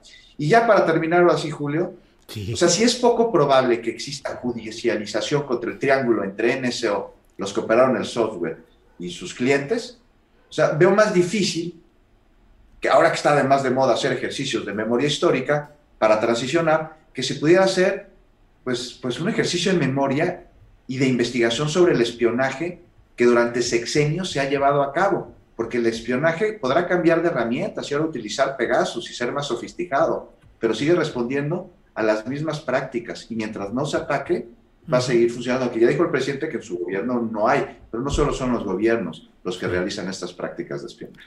Bueno, pues Juan, ya consumiste todo el espacio disponible para este programa, para tu intervención. No te creas. Eh, vamos a seguir adelante. Eh, y bueno, Arturo Cano. Arturo, mmm, el Instituto Nacional Electoral va a sesionar para analizar la posibilidad de castigar con 40 millones de pesos al que yo llamo el negocio de las cuatro mentiras, el Partido Verde Ecologista de México, por esas andanzas tradicionales de habilitar los llamados influencers para que apoyen sus proyectos electorales. ¿Cómo has visto este tema? ¿Qué te parece? Y en particular, eh, ¿coincides con una demanda que está circulando en la que exigen que se retire el registro a este llamado Partido Verde? Arturo Cano, por favor. Bueno, pues, pues según la ley, eh, o, si las autoridades electorales aplicaran eh, de manera estricta la ley, como han aplicado en otros casos, pues el, el, registro del Partido Verde tendría que estar en riesgo, dado, dada la actitud reiterada de, esta institución política de violar la ley de esa manera, pero pues yo creo que era un riesgo totalmente calculado del lado del Partido Verde, ¿no? La posibilidad de una multa, pues, están muy acostumbrados a, pues a ver ahí, calcúlale, échale, a ver, consúltate a los abogados cuánto nos costaría la, la multa. Entonces yo creo que, que ese era un, eh, un cálculo que ellos tenían eh, y que eh, la sanción les hará lo que el viento a Juárez y se han instalado en la política eh, eh, mexicana y ahora tienen más diputados que nunca eh, gracias a su alianza con, con Morena, pues yo creo que por ahí seguirán y ahora con oxígeno debido a, otra actitud o a otra conducta reiterada de sus dirigentes, que es la de aliarse siempre con el partido que está en el poder. Me parece que es lamentable, pero, pero pues que esa es la realidad de nuestra, de nuestra clase política.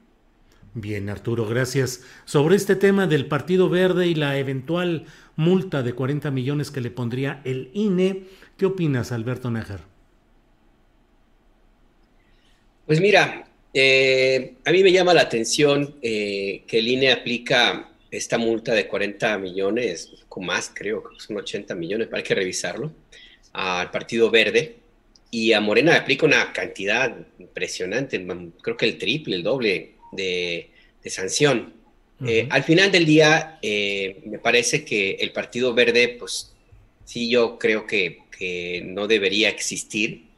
es un negocio ahí que cuesta muchísimo dinero y es un negocio que de una u otra forma, pues sí ha causado y ha afectado el interés no solamente de la vida política del país, sino también de muchísimas personas y me refiero concretamente a los fundadores, a los dueños de este partido, que es una familia que ah, es uno de los principales proveedores también de la industria, eh, del, sector salud de este país. Eh, el Partido Verde en el pasado, si recuerdan, Julio, eh, Arturo, Juan, pues no le interesaba negociar las iniciativas que estaban de moda o en, el debate público, sino que proponía y, y obtenía enmiendas y programas y acuerdos que beneficiaban a la familia. Entonces lo han manejado siempre como un negocio, nada más por eso creo que no debería existir ese organismo político. Pero más allá de eso, pues a mí me, parece que eh, si hay que hacer una revisión, pues tiene que ser al sistema electoral mexicano que permite la existencia de estos zampones. Y no solamente el verde, sino otros organismos políticos. Al final del día, la multa puede ser de mil millones o puede ser de lo que quieran.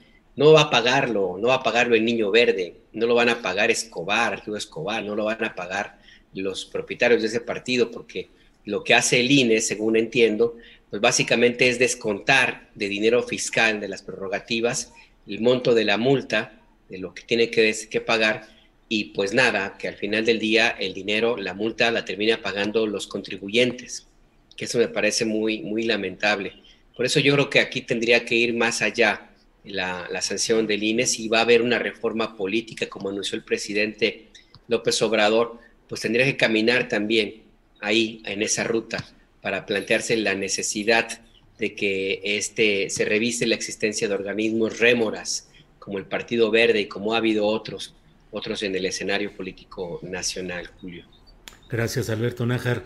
Eh, Juan Becerra Costa, el gran cronista deportivo Fernando Marcos decía que al final tenía su sección en la que en cuatro palabras decía el comentario sobre el partido o la actividad deportiva en curso. Así es que Juan Becerra Costa tiene el momento para sus cuatro palabras. No te creas, Juan, adelante por favor con lo que quieras comentar sobre este tema del Partido Verde y una eventual multa hacia él.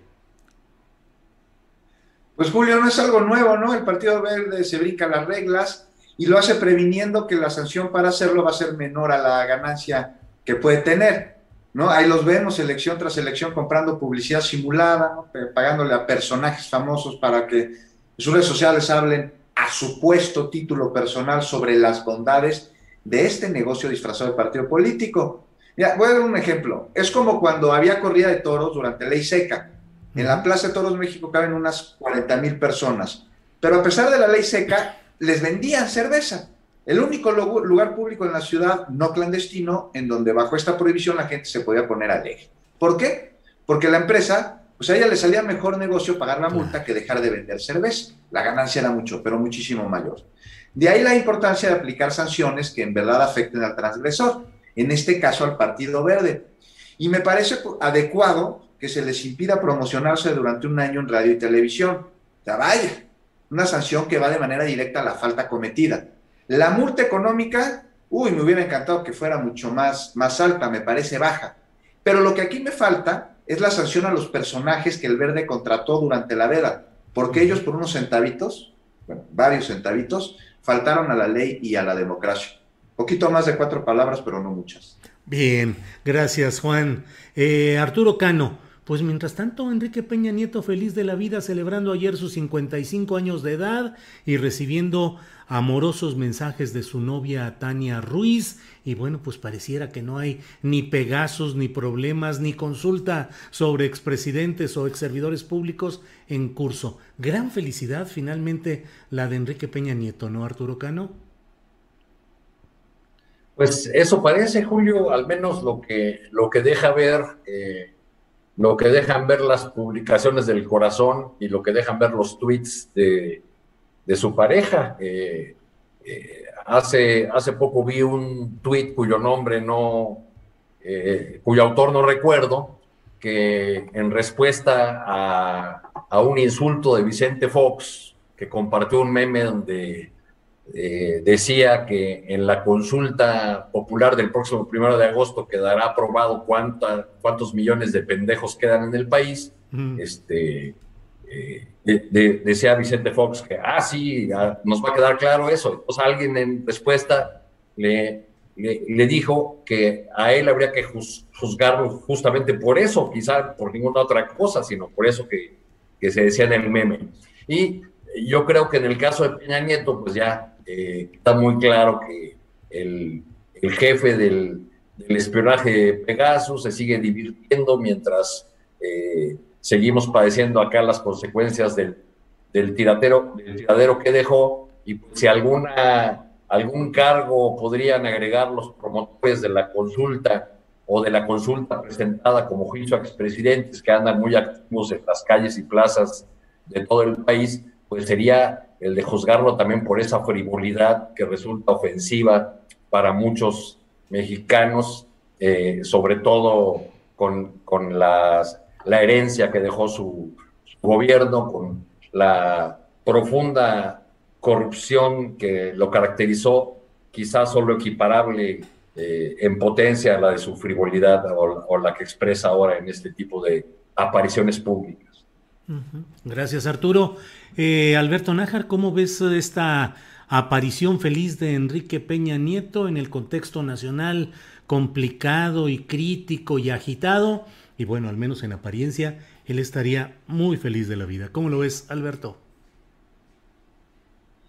Sí, la verdad que es una, muestra de enorme eh, frivolidad, si nos ponemos estrictos en la forma como fue el gobierno de este de Enrique Peña Nieto. Eh, me cuesta trabajo pensar que esto fuera alguna estrategia eh, de parte de, Peña Nieto como para mandar un mensaje de que efectivamente no le preocupa la consulta. No sé si sus luces intelectuales lleguen allá. De quien estoy segurito que no tiene ni idea en qué planeta vive, pues es Vicente Fox, claro. Digo, con ese mensaje ahí.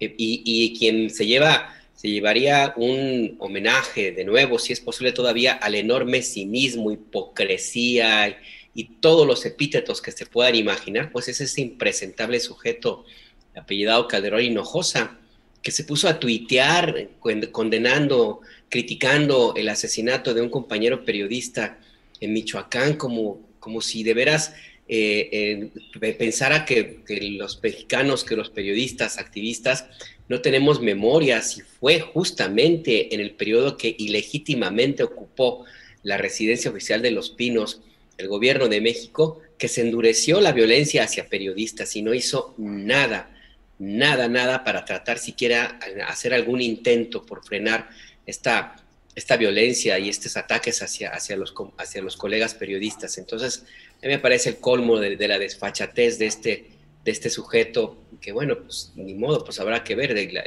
los excesos en los consumos tienen sus consecuencias. Pero más allá de eso, a mí me parece que eh, esto de, los tres expresidentes, pues es una muestra, de, desgraciadamente, de lo que les preocupa, el destino que puede llegar a tener esta consulta popular de la próxima semana, del 1 de agosto, que claramente no tendrá, es difícil que tenga un carácter vinculatorio, que legalmente no tendrá una mayor consecuencia, es un ejercicio estéril, como comentaba un compañero de pie de página, pero que bueno, que mediáticamente y también en términos de un, impacto social, pues hay que medirlo, hay que medirlo también, porque es la primera vez que se utiliza esta herramienta eh, que, tiene ya varios años, que fue aprobada y que hasta ahora, hasta ahora se permite hacer este ejercicio. Es una lección, yo creo que el siguiente paso tendría que ser modificar la ley de consulta popular para quitarle todas esas esas trabas y todos estos, estos obstáculos que se le pusieron por parte de los partidos políticos y hacer una herramienta más efectiva. Porque no es nada más, y con esto termino, Julio, ahora lo utilizamos contra expresidentes, pero esta herramienta puede servir como un referéndum para muchísimos temas, temas que de pronto se necesita eh, que una, consulta rápida, una dictaminación de la gente para avanzar en esta democracia participativa, Julia. Por lo demás, pues sí, Peña Nieto frívolo, Vicente Fox en su planeta y, Felipe Calderón pues en el basurero, basurero del cual nunca debió haber siquiera asomado las narices. Gracias Alberto Nájar. Eh, Juan Becerra Costa sobre el tema del feliz cumpleañero Peña Nieto. Pues qué te digo, Julio, este, a días de la consulta, en su cumpleaños, pues te, te voy a ser bien honesto, me parece totalmente irrelevante esta publicación de Peña Nieto y de su novia. Se le ve que la está pasando muy bien, muy bien, se ve también muy acompañado. No te podría decir si bien acompañado, tampoco te podría decir si mal acompañado. Lo único que me interesa a mí leer de Peña Nieto, Julio, es su declaración ante las autoridades correspondientes. Pero para ello necesitaríamos tener una fiscalía mucho mejor preparada y diligente de la que tenemos ahora y eso se ve muy lejos. Y como dice Alberto, resulta complicado pensar que la consulta a celebrarse próximo primero de agosto pueda ser vinculante debido a que se necesitan ¿cuántos? 37 y medio millones de consultas. La consulta sí me parece, aunque no se alcance este número de personas, de lo más importante del mundo. Es la primera vez que la autoridad nos consulta a nosotros, los ciudadanos. Nosotros siempre le, habíamos consultado a las autoridades, ¿no? Desde cosas súper sencillas como dónde realizar un trámite a, cosas verdaderamente importantes y trascendentes como dónde encontrar a un familiar que está desaparecido. Ahora, por primera vez, la autoridad nos consulta a nosotros. ¿Para qué? Pues para no equivocarse. Pues se ha equivocado durante muchísimas décadas no preguntándonos. Entonces, pues aquí el gran protagonista somos nosotros, los ciudadanos. Hay que salir a otra. Y ya nada más para acabar, me parece de lo más extraño que personas que se hacen llamar demócratas, este, pues estén invitando a no participar en este ejercicio, que porque es muy caro. Bueno, si ya les salió tan caro, pues aprovechenlo, ¿no? Vayan y desquiten el dinero Vayan y voten que no o que sí, no sé lo que, lo que ustedes opinen, pero participen en este ejercicio democrático. Bien, Juan, muchas gracias. Arturo Cano, uno de los momentos ríspidos de los muchos que se están dando en el escenario político nacional ha sido el relacionado con el abasto o desabasto de medicinas y en particular para la atención de enfermedades graves el cáncer y sobre todo el cáncer eh, enfocado en niños. Una discusión en la cual de una parte pues se habla de que hay un gobierno que no tiene el abasto adecuado de medicinas y del otro lado el señalamiento de que hay un problema. El presidente de la República ayer anunció que se estaba quebrando la corrupción en esa área que se estaban firmando ya los eh, acuerdos correspondientes para tener buen abasto de medicinas, pero sobre todo ese contexto me parece, Arturo, a reserva de lo que tú nos digas, que es la lucha entre, no sé si dos intereses legítimos, el de pacientes y familiares de pacientes que quieren un abasto oportuno de medicamentos y servicios médicos y el problema de la altísima corrupción en esa área de los contratos médicos, una corrupción incubada durante administraciones anteriores. ¿Cómo has visto este tema, Arturo Cano? Pues es sin duda, Julio, un tema eh, de las muchas tormentas perfectas que tiene la 4T, porque reúne muchos ingredientes eh, que están constantemente o permanentemente en la narrativa de la, de la 4T. Para empezar, la lucha contra la corrupción, que en el abasto de medicamentos era enorme, eh, que había construido prácticamente un oligopolio que fijaba los precios, que ponía sus reglas, que eh, establecía las condiciones al gobierno, un, eh, un poder además ligado a, personajes de la política, a personajes que, que, mucho tiempo estuvieron en el candelero político en las, en las primeras filas. Y por otro lado, un tema que ha dado, donde se ha expresado con mucha claridad la polarización que existe en el país, no solo sobre este asunto, sino sobre muchos otros, pero aquí, por supuesto que merece más atención porque eh, nos conduce a pensar en los más frágiles de la sociedad, en los enfermos y sobre todo en los, en los niños enfermos. Y es un asunto en el que hemos visto expresada muy claramente la, la polarización y eh, la imposibilidad de un acuerdo entre dos expresiones de nuestra sociedad. Este asunto lo hemos comentado ya varias veces aquí en tu, en tu programa y echándole ojito a los comentarios que, que genera tratar este, este tema, recuerdo que hace unas semanas cuando eh, abordábamos el asunto, había partidarios del presidente López Obrador que de plano decían que era mentira el desabasto de medicamentos, pese a que el presidente lo había reconocido en, en, las mañaneras y no una vez, sino en varias ocasiones. Eh, y, pero cuando, cuando hablabas de este como un problema real derivado de eh, una decisión política, que fue la decisión del gobierno de romper este esquema de corrupción que había en el abasto de medicamentos, eh, generaba, eh, digamos, estas, estos encendidos comentarios, estos ataques, ya están apoyando a los corruptos, etcétera, etcétera. Cosa que no era, no era así, simplemente se hablaba de un, problema que estaba afectando a miles de familias y que era reconocido por el mismo gobierno. Bueno, en el camino de esta aceptación, ahora el presidente, en un tono más firme, ha dicho que ya por fin se acabó con el, problema del desabasto, que se han adquirido la mayor parte de, las claves y que entonces en las próximas semanas empezaremos a ver cómo eh, se despresurizan o terminan las, las, quejas o las protestas de los pacientes de, familiares.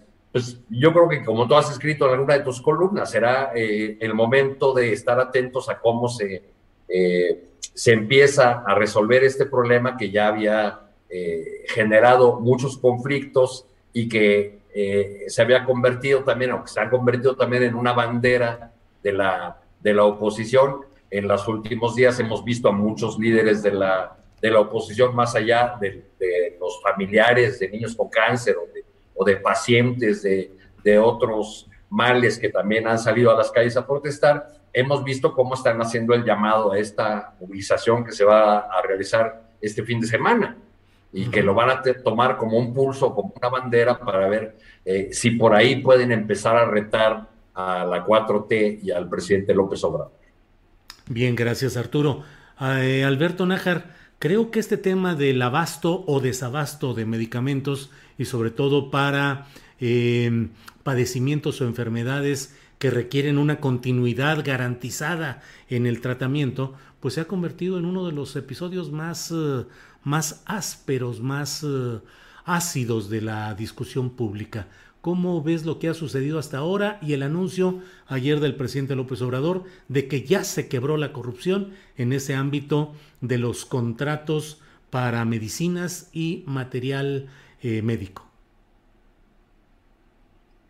Pues mira, es importante recordar, eh, porque de pronto en esta vorágine de infodemia se olvida, que la falta de medicamentos es un problema crónico del sistema de salud mexicano o sea, tiene ya muchísimo tiempo. e inclusive se profundizó, no soy muy seguro si a niveles como los de ahora, porque desgraciadamente no hay forma de comprobarlo al 100% por toda la cantidad de, infodemia que hay, etcétera. Eh, se profundizó también, se hizo muy presente en los gobiernos de acción nacional, por ejemplo, cuando se dio esta idea de progresar al, famoso seguro popular, que es un remedio de otros sistemas de salud muy eficientes en otros países, donde eh, tienen la principal diferencia es que no había corrupción y no había panistas, por ejemplo. Entonces, sí, el problema de, la falta de medicamentos ha estado siempre. Entonces, es, eh, me parece importante que lo recordemos. También es importante tomar en cuenta hasta dónde llegan los intereses y la capacidad que tienen las empresas farmacéuticas, los distribuidores en México. El doctor Hugo López Gatel nos comentaba en la mañana en el espacio informativo donde yo eh, que, conduzco con Ernesto Ledesma Momento. Él nos decía que fueron, tuvieron la capacidad de sabotear, de bloquear inclusive a la UNOPS, al organismo de Naciones Unidas, le llegaron al extremo de impedirle que cumpliera con el, el contrato que tenía con el gobierno mexicano. De ese tamaño son los intereses que tienen las empresas farmacéuticas a las cuales se ha enfrentado este gobierno. O sea, no es cualquier cosa y hay que verlo de, esa manera. Por lo demás, a mí me parece que eh, la oposición se le puede dar un puntito allí en, su estrategia, porque utilizaron, y desgraciadamente bastante bien, uno de, las, de los elementos de la, de la miseria eh, en términos de la publicidad. Se fueron a utilizar el dolor humano de una realidad que ahí está, que es la escasez de medicamentos, de una realidad que ahí está y no se puede hacer a un lado, que es que la pandemia afectó la producción de medicinas en todo el mundo y que bueno, también que efectivamente otra realidad que significa que una de las formas más efectivas de la manipulación en términos de publicidad, propaganda y estrategias eh, de esta naturaleza, pues es esa, lucrar con el dolor humano, eh, utilizar a las personas que tienen un problema muy, muy serio, como puede ser el problema del cáncer u otros padecimientos, y utilizarlos como parte de tu estrategia política. Habrá que ver hasta qué punto las personas que se presentan y que han participado en protestas como las que ocurrió recientemente en el aeropuerto, pues realmente tienen el problema de, de una afectación por la falta de medicamentos. No fueron pocos los videos que en la protesta del aeropuerto hace unos días, eh, donde exhibían a personas que no tenían ni idea qué estaban haciendo allí. Pero bueno, estaban, estaban formaban parte de una protesta supuestamente con, por el desabasto de medicamentos. Entonces, a mí me parece que que bueno, que si eh, el gobierno de la República, pues sí, se puede anotar también un punto al, al, momento de haber podido darle la vuelta a este enorme sabotaje que afectó inclusive a un organismo de Naciones Unidas.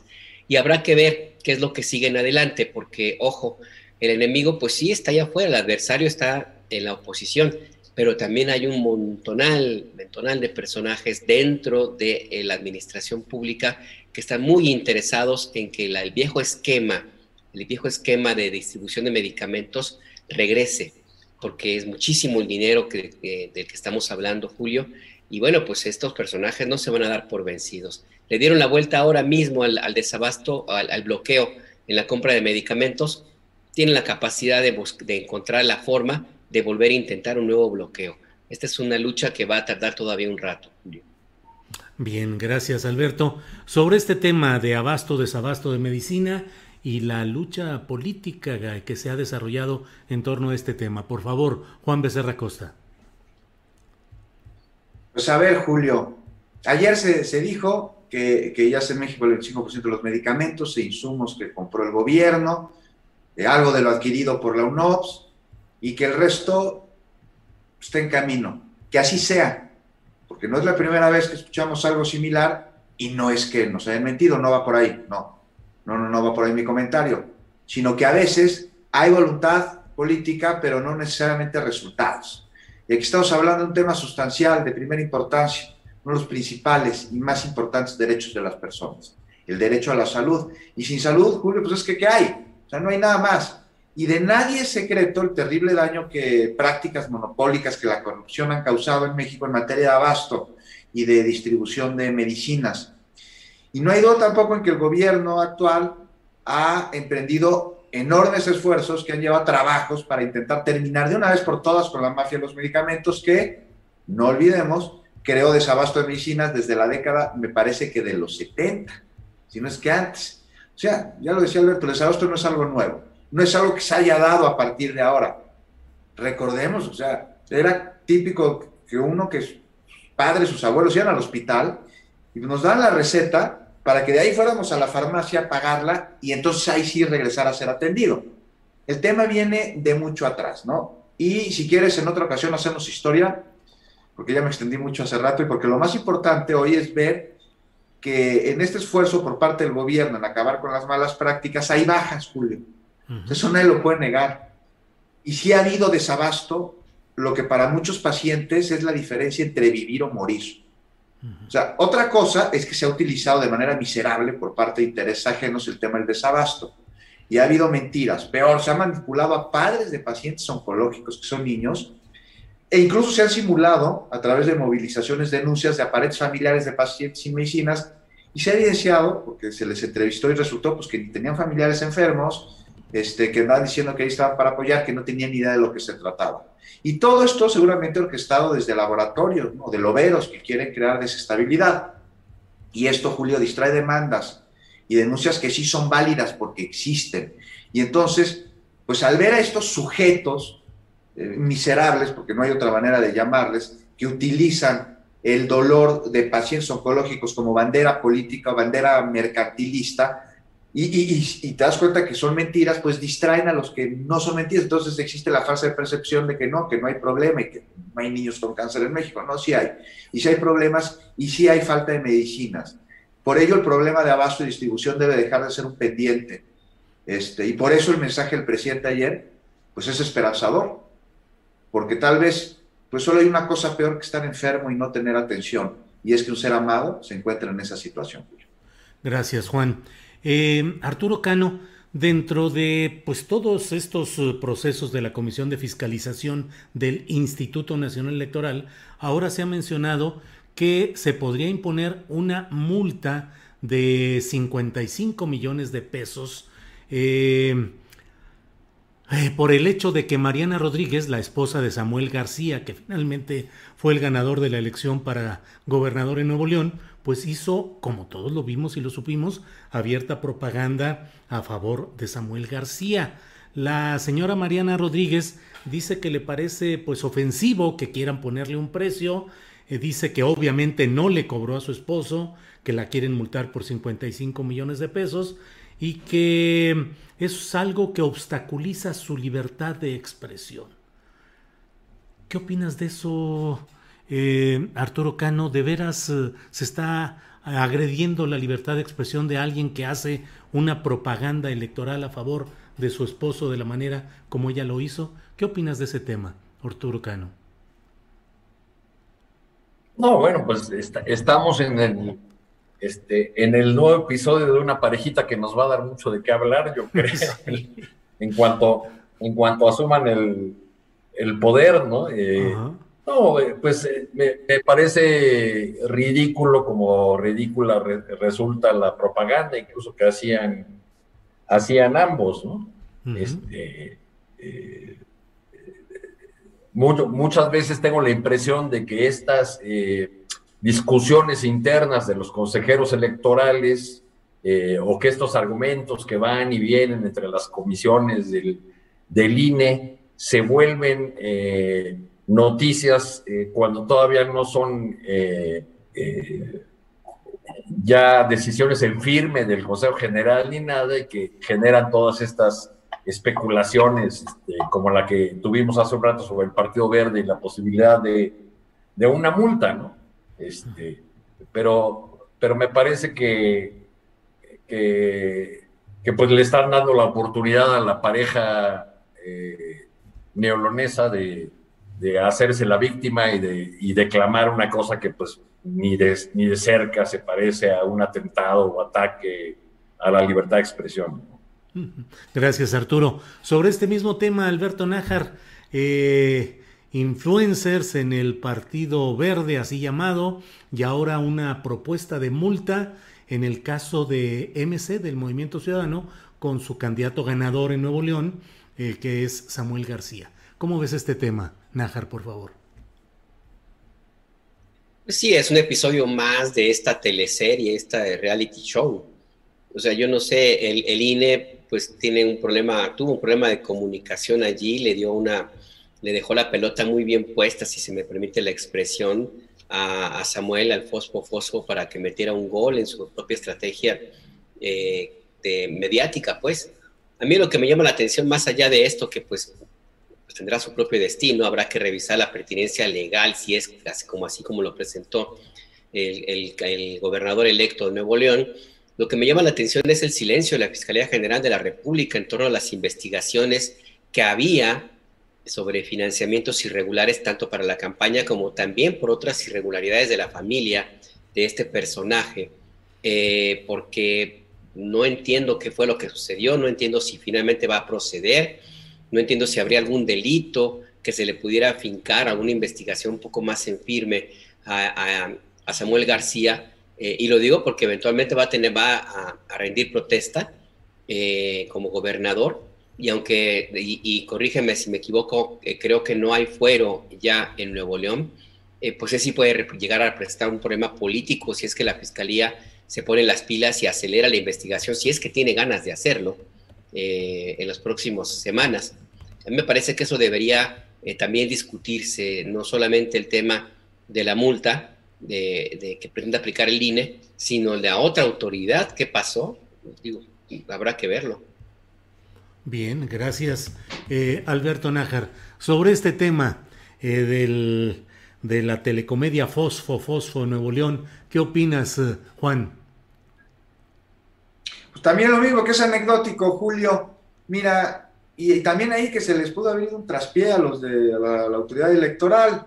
Este, vamos a ver cómo avanza. Es muy distinto al caso del Partido Verde Ecologista, que además violó Veda y sus influencers. Además, aquí estamos hablando pues, de que esta mujer es la esposa del gobernador electo, ¿no? Y entonces ahí, pues el Instituto Electoral le quiere hacer pagar a Samuel García millones de pesos como remuneración a su esposa por haberla apoyado a través de sus redes sociales. Pues no sé, es como si mi esposa es pastelera y me regala un pastel, pues nadie dice, oye, cóbraselo aunque sea tu esposo. No sé. Vamos a ver qué se resuelve el día de mañana. Le da herramientas a Samuel García para seguir haciendo viral cualquier cosa que diga o que haga. Y aquí lo que hay que hacer es ver qué quedó después de aquel día en el que Samuel García recibió su constancia de mayoría, en el que dijo este, cuando le preguntaron que qué pasaba con la investigación de la Fiscalía por, por fondos y recursos de procedencia ilícita, que utilizó con fines electorales, pues dijo, no, pues, pues, no he recibido nada, ni una cita, ni un requerimiento, nada, no ha habido ninguna nada. Yo creo que ya quedó atrás, dijo, ¿no? Y este, eso, es lo que, eso es lo que hay que ver. Si de verdad quedó atrás, si Samuel García subió al Instituto Nacional Electoral todas las contabilidades y estas son correctas, o, o, qué, o qué pasa aquí, ¿no? ¿Qué es lo que está sucediendo? Es lo que me parece que hay que ver. Gracias, Juan Becerra. Son las 3 de la tarde, empezamos un poquito tarde porque el curso del programa nos fue empujando, pero nos da chance para aprovechar la referencia pastelera que acaba de hacer Juan Becerra Costa y que demos un postrecito de lo que queramos comentar, el tema, la invitación, la reflexión, lo que queramos sobre el tema que sea, que sea la última ronda de esta mesa de periodistas, les sugiero. Eh, Arturo Cano, ¿qué nos dirías en esta tu intervención final de esta mesa de periodistas? A propósito del espionaje, Julio, yo quisiera recordar que a principios de los 90, por ahí de 91, y creo que esto ya lo había referido aquí en esta mesa, eh, eh, visité a, al, hoy presidente López Obrador en su casa en Tabasco, en el fraccionamiento Galaxia 2000, donde vivía este, con su eh, entonces esposa Rocío López Beltrán. Y al final de, de, una, de un desayuno largo, de una charla larga, él tenía que irse, pero me dijo, si quieres quédate aquí, mira, porque ahí en mi estudio, y me señaló un altero de hojas que tenía, yo creo que serían unas 3.000 hojas, ¿no? Era, era un montón tremendo de hojas. Dice, ahí lo, lo, que ves ahí son las llamadas telefónicas mías. Me las pasa gente del CISEN. Eran transcripciones de, de sus llamadas telefónicas. Con esto, con esto quiero hablar del personaje congruente que desde entonces decía que no le importaba que lo, que lo espiaran, ¿no? Este, ese, ese personaje opositor que tuvo que batallar eh, durísimo, que fue eh, calumniado, atacado, espiado durante mucho tiempo y que como opositor recorrió todo el país y recorrió todas y cada una de las luchas o muchas de las de las batallas importantes que se dan en los pueblos por la defensa de sus territorios o sus recursos naturales. Tú estás inmerso ahorita en la polémica por el asunto de San Miguelito, un tema en el que creo que, que, este, que hay, por un lado, el antecedente de que figuras importantes que ahora están en el gobierno estuvieron del lado de los opositores a, los intentos de despojar a los comuneros o ejidatarios de parte de sus terrenos para hacer ahí desarrollos inmobiliarios, eh, así como anduvo en las cercanías de, estos luchadores, pues el presidente también estuvo en, Morelos con los habitantes de, los municipios cercanos a Cuautla eh, que se oponían y se siguen oponiendo a la termoeléctrica de Huesca. Yo anduve, anduve, por ahí hace unos meses, poco antes de que ya se echara a andar esta, esta obra ya con Andrés Manuel López Obrador como presidente. Y los, los ejidatarios de Huesca que se oponían a la obra traían un carrito de sonido que recorría todas las comunidades llamando a asambleas y ahí ponían una y otra vez las palabras del el líder opositor Andrés Manuel López Obrador, que llegó a decir en uno de los mítines eh, en, en esa región que poner una termoeléctrica en ese lugar donde le iban a poner equivalía a que, a que se quisiera poner un basurero en Jerusalén. Entonces, eso lo usaban los secretarios y lo ponían una y otra vez como una prueba de que el ahora presidente había faltado a su palabra y, no cumplía con eh, lo que les había dicho como opositor de que se opondría a esa termoeléctrica. Claro, cuando llegó al gobierno, López Obrador tuvo que decidir entre cumplir aquella promesa de opositor y las cuentas que la Comisión Federal de Electricidad le puso sobre la mesa de que cancelar esa termoeléctrica costaría al erario público 20 mil millones de pesos. Bueno, y como ha dicho el presidente López Obrador, la política es optar entre inconvenientes y él optó. Sigue optando. Bien, Arturo Cano, pues muchas gracias por este postre en la parte final de la mesa de los periodistas. Alberto Nájar, el postre que nos quieras ofrecer, por favor. Pues mira, no sé si sea postre, pero, pero creo que tres años que han pasado ya del gobierno del presidente López Obrador, porque empezó a gobernar desde el 2 de julio, eh, después de que Peña Nieto le, casi casi le, cuando fueron a Palacio Nacional, que le entregó las llaves, le dijo, ahí te encargas, hay que pagar la luz a tal, a tal hora y llega el recibo el teléfono en tal lugar, no sé. Eh, pues ya son tres años, yo creo que es momento de hacer una revisión eh, de lo, justamente de lo que comentaba Arturo, de los compromisos por los cuales llegó el presidente López Obrador, que eh, no han sido suficientemente explicado la razón por la cual no ha logrado eh, cumplirlos, y no me refiero a su lista que él planteó hace ya un par de años, sino justamente a acuerdos con grupos organizados, grupos de la sociedad civil, que le dieron pues un respaldo eh, importante y que también forman parte de esa avalancha de los 30 millones de votos que obtuvo en 2018. Hay temas en los cuales no me parece que sea conveniente que siga por la misma ruta. Uno de ellos, por ejemplo, el tema de la ley orgánica de la Fiscalía General de la República. No entiendo eh, por qué ese respaldo hacia Alejandro Gertz Manero es un retroceso brutal en términos de uno de los temas más sensibles de este país, la crisis humanitaria por la desaparición de personas. No entiendo tampoco eh, la, la, mirada o la forma como concibe los conflictos en algunas comunidades indígenas, por ejemplo. Eh, tendría que hacer una revisión allí. Y creo que también sería importante que hiciera una, una revisión acerca de cuánto le, eh, le pueden llegar a, costar el que sus colaboradores o algunos de los colaboradores este, hayan nadado de muertito estos tres años. Si tiene que hacer ajustes, creo que tendría que ser el momento de hacerlo, porque del otro lado sí hay una oposición que no tiene un candidato una persona, un personaje que pudiera lograr reunir el apoyo de todos y que eventualmente pudiera hacerle frente a quien, al presidente López Obrador, básicamente. Pero eso no significa que no lo vayan a encontrar eso no lo significa que en algún momento algunos temas que, como el que hablábamos de la medicina, le puedan llegar a, ser, a, representar alguna crisis. Yo creo que si la idea es que el proyecto de la 4T se consolide y siga en los próximos años después de 2024, pues tiene que hacer una revisión, una revisión de, lo que, de los pendientes que están allí y de lo que significa, lo que significaría el que después de 2024 no continúe este proyecto.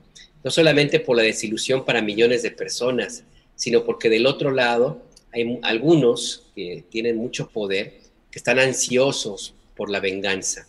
Y en esa venganza están, son capaces de meter al país en un herradero eh, del cual yo no creo que sea lo más conveniente. Ellos están se engolosinaron en su tiempo con la sangre, con la violencia y la mano dura y si se les da la oportunidad de regresar, van a regresar con más bríos, enseguecidos por el odio que han demostrado en estos tres años, Julio. Yo creo que por eso decía que no estoy seguro que sea un postre.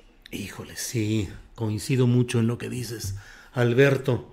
Y bueno, pues muchas gracias, Alberto Nájar. Eh, Juan Becerra Costa, te toca, pues ya no sé si decir postre, cuando menos el platillo final, digamos, el platillo postrero de esta mesa informativa. Por favor, Juan. Pues lamento también dar un platillo amargo, Julio. Me parece que hay que revisar el caso de Isabel Miranda de Wallace, sobre quien la Fiscalía abrió carpetas de investigación. O sea, porque fue la semana, a finales de la semana pasada, y ya nos ha dicho más. Está señalada de falsear declaraciones, está señalada de tortura. Y mientras Brenda Quevedo lleva casi 14 años detenida sin que exista sentencia, y con una investigación además que está llena de irregularidades, testimonios obtenidos a través de tortura, evidencias plantadas, la gota de sangre que supuestamente era de, de Gualberto Wallace y resultó ser de su hermana, la colusión de Miranda de Wallace con García Luna, la desatención por parte de organismos de derechos humanos, la misma Comisión Nacional de Derechos Humanos hizo un peritaje sobre el asunto, hizo un expediente, el protocolo de Estambul se llama este proceso que, que, dio, y no dio los resultados, los dio de manera parcial en su momento. Eh, la madre de, Brenda que la señora Enriqueta Cruz, está ante la indefensión de un caso lleno de influyentismo. y señala que sobre la investigación contra Isabel Miranda de Wallace, pues cree que la fiscalía lo va a desestimar.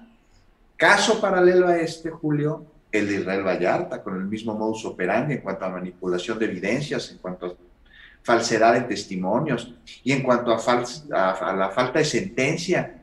¿Cuánto tiempo llevan detenidos sin que exista eh, una sentencia en su contra? Ha llegado a las instancias más altas, el presidente de la República se ha pronunciado, lo vamos a atender, lo vamos a ver. Hay una recomendación de la Organización de las Naciones Unidas en el caso de Brenda Quevedo para que se le libere de inmediato, pero no, ahí sigue detenida. Entonces yo me pregunto, si quieres lo dejamos para una próxima ocasión, porque es un hecho que Isabel Miranda de Wallace tenía una enorme influencia en los sexenios anteriores y incluso se le veía como un paladín de la lucha en contra de la delincuencia ya vemos que, no, no están así. ¿Seguirá teniendo la misma influencia el día de hoy? No sé.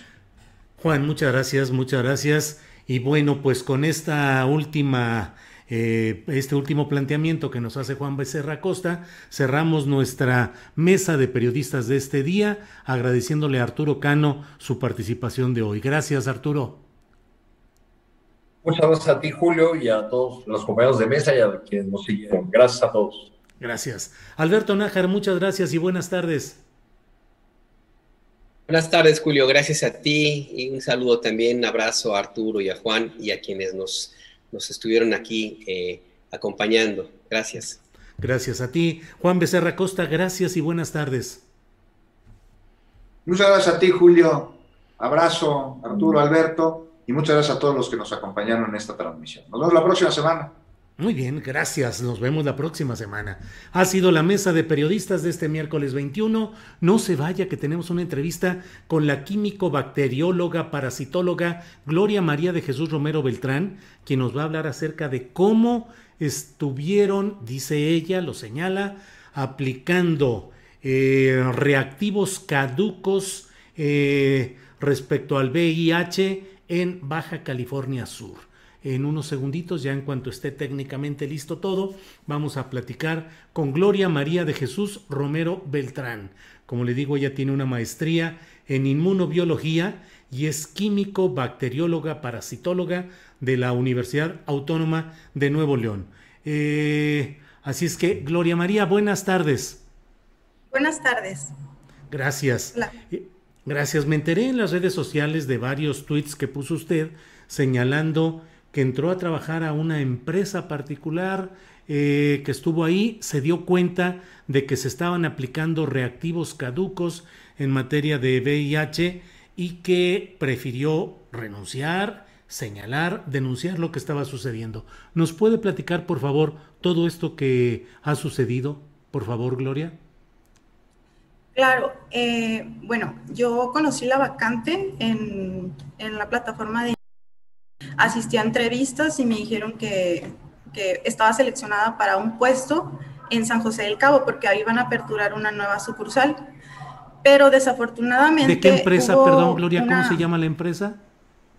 Ah, se llama Sadat Laboratorios. Mm, adelante, por favor. Esta empresa eh, tiene más de 20 años trabajando con todos los pacientes de, del estado, es muy, muy popular en el estado. Y bueno, entonces yo accedí por lo mismo, es como una empresa muy eh, imponente en el estado a, trabajar con ellos.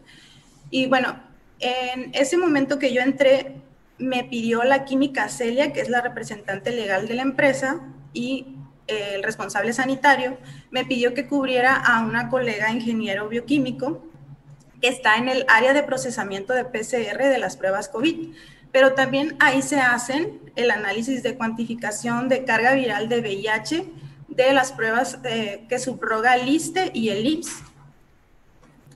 Este, y bueno, entonces, como yo estaba haciendo las pruebas COVID y también a la par las de VIH, me percaté de que estaban los lotes que estaban en, en el congelador como nuevos, estaban caducos y cuando lo solicité a la química Celia, le dije que necesitábamos cambiar los, los reactivos, me comentó que todavía los podíamos utilizar dos meses más.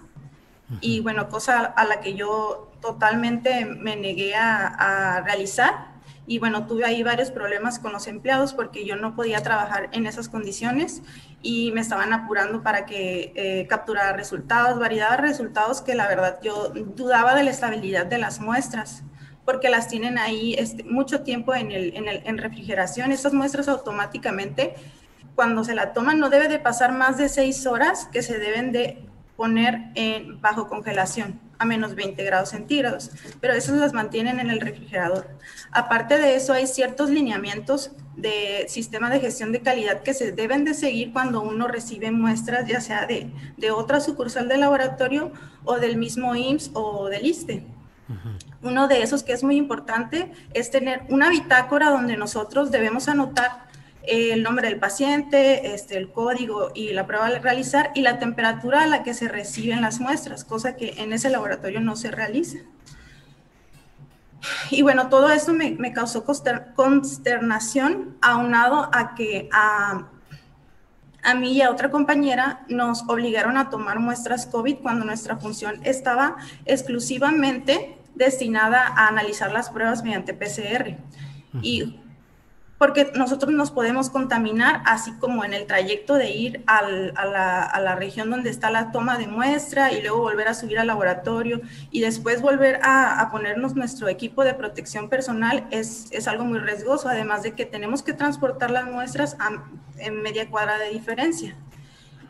Y, este, y bueno, mi compañera la verdad se negó rotundamente porque ella no está capacitada. Tenía un día que entró a la empresa y, la, quisieron obligar a que tomara muestras. Entonces la química Celia me marcó a mí y me dijo que yo tomara la muestra que era este, una orden, por lo que accedí y tomé la muestra del hisopado nasofaringio y posteriormente corrimos la prueba y, este, validamos el resultado. Y además de eso, yo solicité, en el mismo día que entré, solicité una lista de todas las cosas que necesitábamos como un inventario eh, de base, ¿no? En stock, que son eh, las caretas, las eh, cubrebocas KN95, las batas desechables, los cubrezapatos, y todo lo necesario para que nosotros podamos trabajar. Inclusive nosotros tenemos que tener doble guantes de, de nitrilo y solamente me daban una media caja de guantes, me, me decían que lo economizara. Les digo, es que no puedo trabajar con tan pocos cubrebocas, ¿por qué? Porque si nosotros tenemos que salir del laboratorio, ese cubrebocas se tiene que desechar sí o sí. Y lo que me contestó la química Celia es como que no tienes por ahí un cubrebocas que puedas utilizar o, o el que yo tenía, ¿no? O el que yo traje de mi casa. Y la verdad, he trabajado en varios laboratorios donde sí se siguen las medidas de calidad y, de, y la normativa. Pues la verdad, yo me asombré muchísimo porque estuvieran así las cosas, porque ella como responsable sanitario es, es la autoridad ahí en el laboratorio para que se hagan, para que se tomen las medidas necesarias para que ninguno de nosotros estemos expuesto a, a esta gran enfermedad que ya tiene más de 237 mil muertes en México. Bien, eh, Gloria, eh, esto perdón, adelante, adelante, por favor, continúe. Lo que me parece, lo que me impresionó en verdad es cómo la COEPRIS no ha clausurado ese lugar, porque todo lo que yo le estoy diciendo es, son lineamientos que en la COEPRIS piden para tener un laboratorio que pueda hacer las pruebas para COVID. Entonces yo no puedo creer como si la COEPRIS ha estado cerrando varios lugares en la ciudad y varios lugares en Los Cabos, en Loreto, etcétera, ¿cómo no puede estar ese lugar cerrado si no tiene nada, ni siquiera cumple con el protocolo de seguridad sanitaria que fue solicitado por el IMSS y la Secretaría de Salud? Todo esto, Gloria, se refiere a una empresa privada, a los laboratorios que nos ha dicho, pero que tienen, prestan servicios subrogados para algunos temas relacionados con el ISTE y el Seguro Social. Así es. Esta empresa eh, le manda, o sea, el IMSS subroga, el IMSS y el ISTE subroga las pruebas de VIH a este laboratorio SADAT y el laboratorio SADAT realiza las pruebas de VIH y del ISTE con materiales caducados. Y a mí me pareció una catástrofe porque incluso hay pacientes recién nacidos que pueden tener una carga viral eh, mm, importante para darles alguna medicina retroviral o algo así antirretroviral, pero como nosotros tenemos unos reactivos que están caducos, esa estabilidad, o sea, ese, ese reactivo, ese resultado puede resultar en falso positivo, falso negativo, y por ende no sabemos este, a ciencia cierta si el resultado que estamos dando es, es real, ¿no? Y de eso depende que los derechohabientes tengan un diagnóstico oportuno o que se les sigan dando las medicinas correctas para la mejora de, su, de esta enfermedad tan, tan eh, importante que es como la del VIH. Eh, ¿Ha habido alguna respuesta, alguna atención? ¿Le ha buscado alguna autoridad para ver eh, lo que usted está señalando? Nada. No, ninguna autoridad.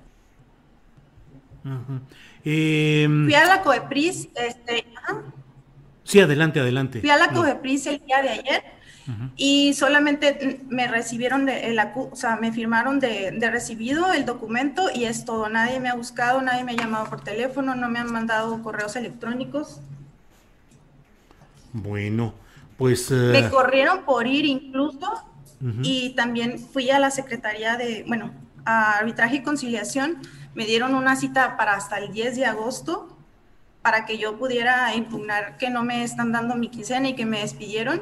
Y pues la verdad, aquí del 10 de agosto se me hace muchísimo tiempo y pues este, lo único que pude hacer es, es hacer un, llamado a las autoridades por medio de las redes sociales y por, este, porque tengo las manos cruzadas. Pues uh, estamos atentos a lo que suceda y agradecemos mucho la oportunidad de tener esta entrevista con usted. Gloria María de Jesús Romero Beltrán, químico bacterióloga, parasitóloga de la Universidad Autónoma de Nuevo León con maestría en inmunobiología.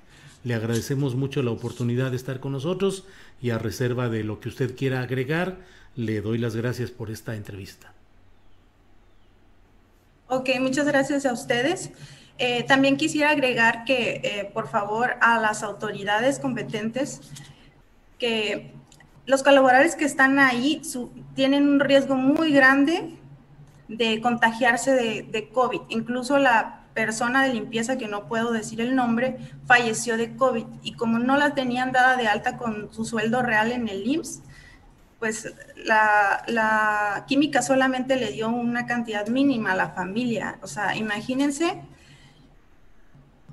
yo la verdad eh, no puedo creer, o sea, desde que inició la pandemia yo he estado investigando, investigando y este es un asunto muy serio. La familia de esa paciente ni siquiera sabe que, que ella por, o sea,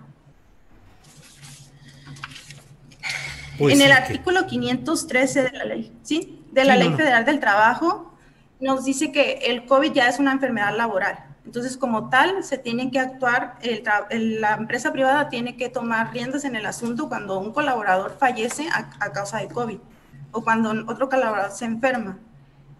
Bien, pues eh, estamos atentos. Muchas gracias por la No, al contrario, muchas gracias a usted y gracias por la decisión de dar a conocer lo que ha vivido, lo que conoce, lo que tiene de primera mano. Estaremos atentos y muchas gracias por la entrevista de hoy.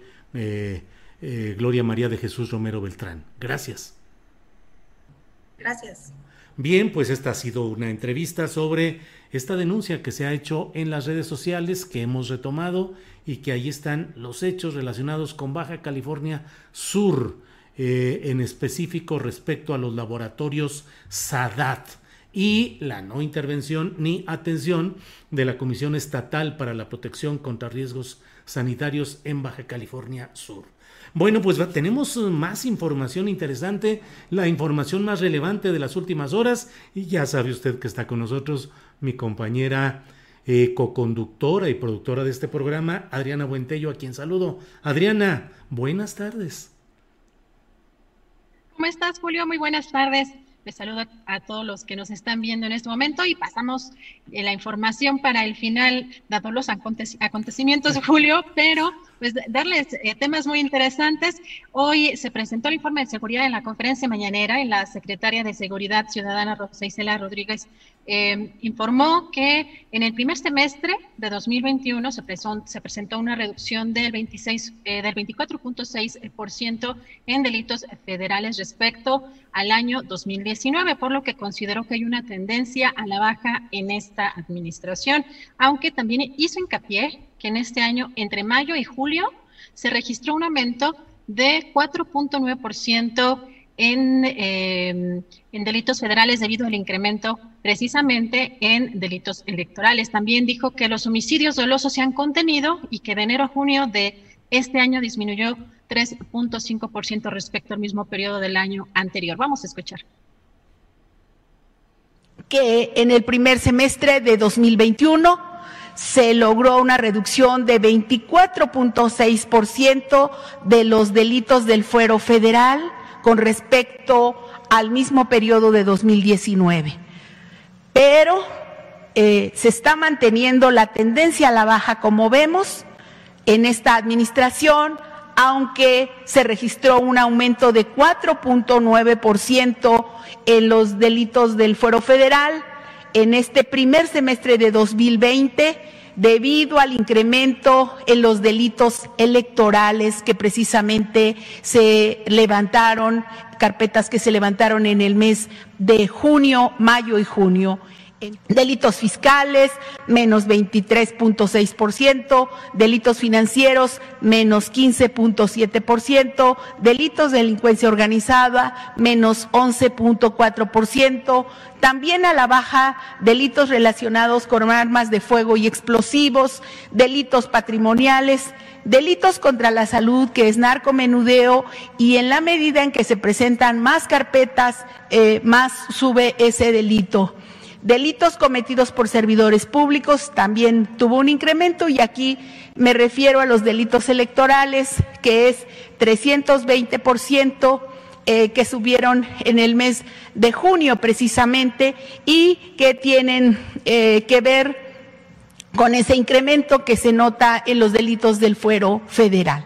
El homicidio doloso se ha contenido, sigue eh, conteniéndose y de enero a junio de 2021 disminuyó 3.5% respecto al mismo periodo del año anterior.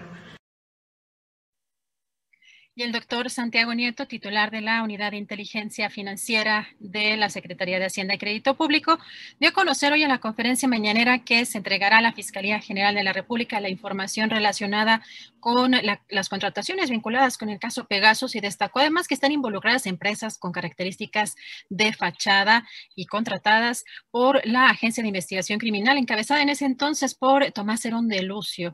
Y también dijo que el primer caso de estas contrataciones se remonta monta al sexenio de Felipe Calderón a través de Genaro García Luna. Eh, Nieto Castillo dijo que eh, pues se pagó a empresas de seguridad por la contratación de software y hardware eh, de un total de 5.914 millones de pesos. Vamos a escuchar. se entregará a la Fiscalía General de la República la información relacionada con las contrataciones vinculadas con el caso Pegasus. Adelante, por favor. El grupo TechBull SADCB es una empresa con características de fachada constituida por Balam Seguridad Privada SADCB. Cabe señalar que Grupo TechBull contrató eh, eh, durante el año 2014 con la Procuraduría General de la República, particularmente con el licenciado Tomás Cerón de Lucio, director en jefe de la Agencia de Investigación Criminal, el software eh, Pegasus, el malware Pegasus, para efecto de espionaje telefónico. Este contrato es un contrato de 32 eh, eh, millones de dólares eh, desarrollado por la empresa israelí NSO Group, al que terminó transfiriéndose los recursos. Cabe señalar que no es el primer caso que, se tiene reportado en México de adquisición de malware. El primer caso eh, se remonta a la administración de Felipe Calderón y tiene que ver con la, contratación que Genaro García Luna hizo de eh, las empresas de los señores Weinberg para poder contratar el, eh, el software de Nice Track. Eh, acabe señalar que toda esta información la, la, tienen tanto las autoridades norteamericanas como las autoridades de la Fiscalía General de la República para los procedimientos correspondientes. aunado a lo anterior, eh, las contrataciones con las series de empresas vinculadas con Grupo TechBull y con Balam Seguridad Privada eh, se remontan en México al año 2012, también durante la administración del señor Felipe Calderón. Cabe señalar que no solamente se trata de montos incongruentes, sino también que estas cuentas eh, operan con cuentas concentradoras del gobierno federal con montos muy superiores, lo cual eh, implica, o por lo menos se presume, la existencia de actos de corrupción al venderlas a sobreprecio al gobierno de la República del año 2012 al año 2018, es decir, durante las administraciones de Felipe Calderón y de Enrique Peña Nieto. Adelante, por favor.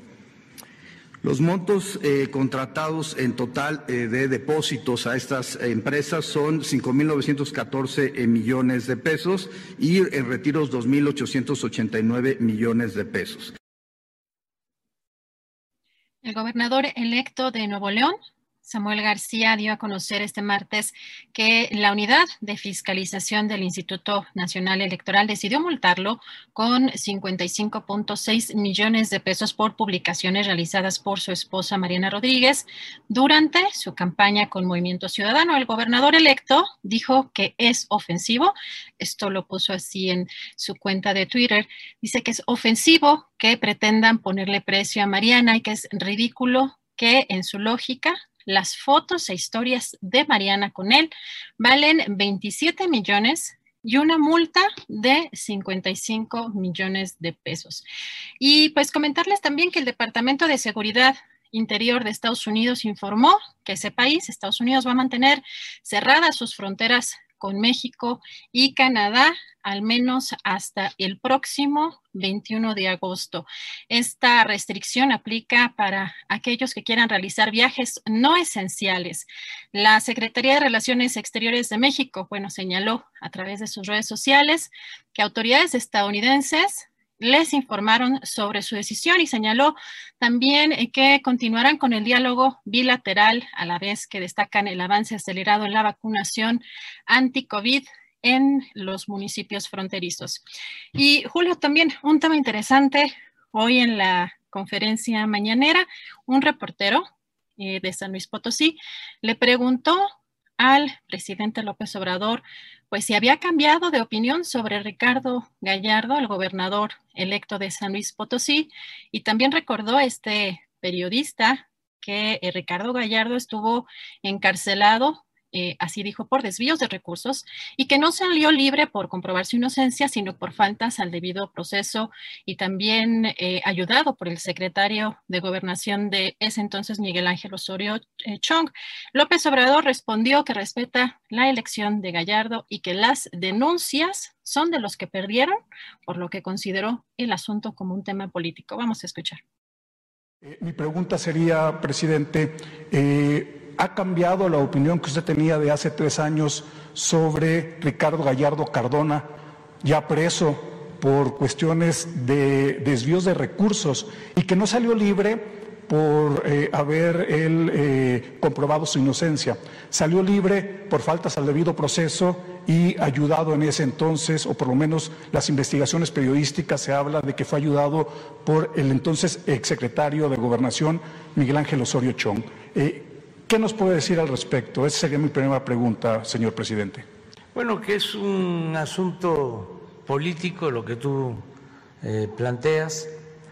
Eh, el pueblo de San Luis, o la mayoría del pueblo de San Luis que participó en las elecciones, eligió a Gallardo como gobernador entonces yo soy respetuoso de la voluntad del pueblo.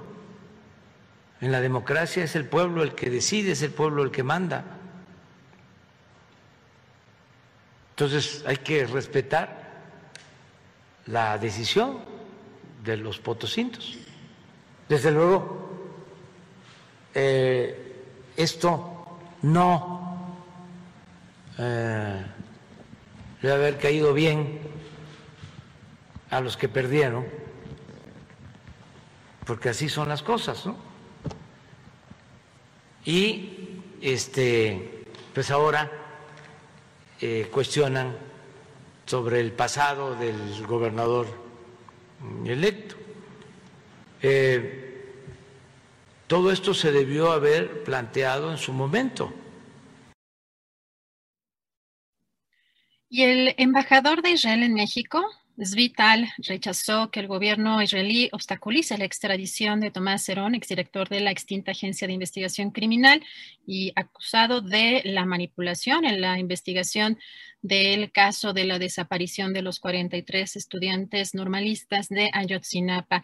Este pronunciamiento se dio luego de que el New York Times señalara que la postura de México ante la ONU en la confrontación entre Israel y Palestina, pues estaría impulsando la protección de Israel al exfuncionario mexicano. Julio, y en información también sobre el caso Pegasus, la empresa israelí NSO Group rechazó hoy de nuevo la investigación que implica a su software Pegasus en el espionaje a activistas, periodistas o políticos de varios países, entre ellos también el presidente francés em-, Emmanuel Macron, y denunció además que hay una campaña despiadada y calumniosa en su contra. La empresa negó de nuevo estas acusaciones y pues aseguró que los números de esta lista no están relacionados con NSO ni fueron objetivos posibles eh, de eh, Pegasus. Julio, esto lo publica la agencia F, pues la postura de eh, esta empresa NSO Group. Y pues, Julio, si me permites, antes de, terminar el programa, sí, hacer un comentario de lo que hoy sucedió en la conferencia mañanera que me parece un poco preocupante en, esta sección de quién es quién en las mentiras, pues me parece que no está teniendo un fundamento básico o de lo más básico que, tiene que es el periodismo se encuentra pues eh, eh, en una especie de crisis en, estos momentos y creo que lo que estamos viendo, Julio, pues en, en esta sección es que esta funcionaria está ejerciendo más un papel de estigmatizar sin prácticamente ningún argumento. Creo que en estos momentos, justamente, Julio, es cuando pues más tenemos que recordar que los comunicados de prensa pues, no desmienten por sí mismos la información periodística, es decir, eh, eh, los documentos o sea, los testimonios, los análisis que, por ejemplo, en este programa hemos presentado. Y, esta sección, pues, parece, Julio, una especie de repositorio de comunicados de prensa de las diferentes dependencias eh, y, pues, ha perdido, pues, quizás su objetivo principal y la oportunidad de exhibir realmente a farsantes de, de los medios de comunicación y quienes realmente sí han tenido eh, o han vendido su, pluma al mejor postor. Eh, por mi parte, Julio, la verdad es que yo estoy muy agradecida contigo por, eh, pues, permitirme trabajar contigo, por todo el apoyo y el impulso que he recibido de tu parte. Te reitero mi respaldo, mi apoyo, mi, mi, aprecio, mi reconocimiento, porque además, Julio, de ser un gran, gran periodista, eres una gran, gran persona y preocupa que pues no solo no haya autocrítica en este gobierno, sino que se busque descalificar sin argumentos un trabajo eh, periodístico o trabajos periodísticos que además lo que buscan es contribuir o abonar a la democracia de un país, Julio. Así que pues eh, yo estoy muy, muy agradecida eh, contigo por este trayecto, con mucha admiración y con mucho aprecio, pues mi, mi cariño y mi apoyo, Julio. Adriana, muchas gracias, te agradezco tus palabras. bueno, pues realmente llegan hondo. Te las agradezco. Y bueno, sabes que hacemos periodismo con un sentido de equipo. Somos poquitos, pero muy decididos y siempre comprometidos con decir lo que sabemos, lo que entendemos, lo que captamos, lo que revisamos periodísticamente. Podemos equivocarnos como todo ser humano, como políticos, periodistas, artesanos, profesionistas en general, claro. Y cuando sucede o cuando suceda, siempre tenemos la capacidad y la decisión de reconocerlo y decir abiertamente aquí hubo un error o una equivocación.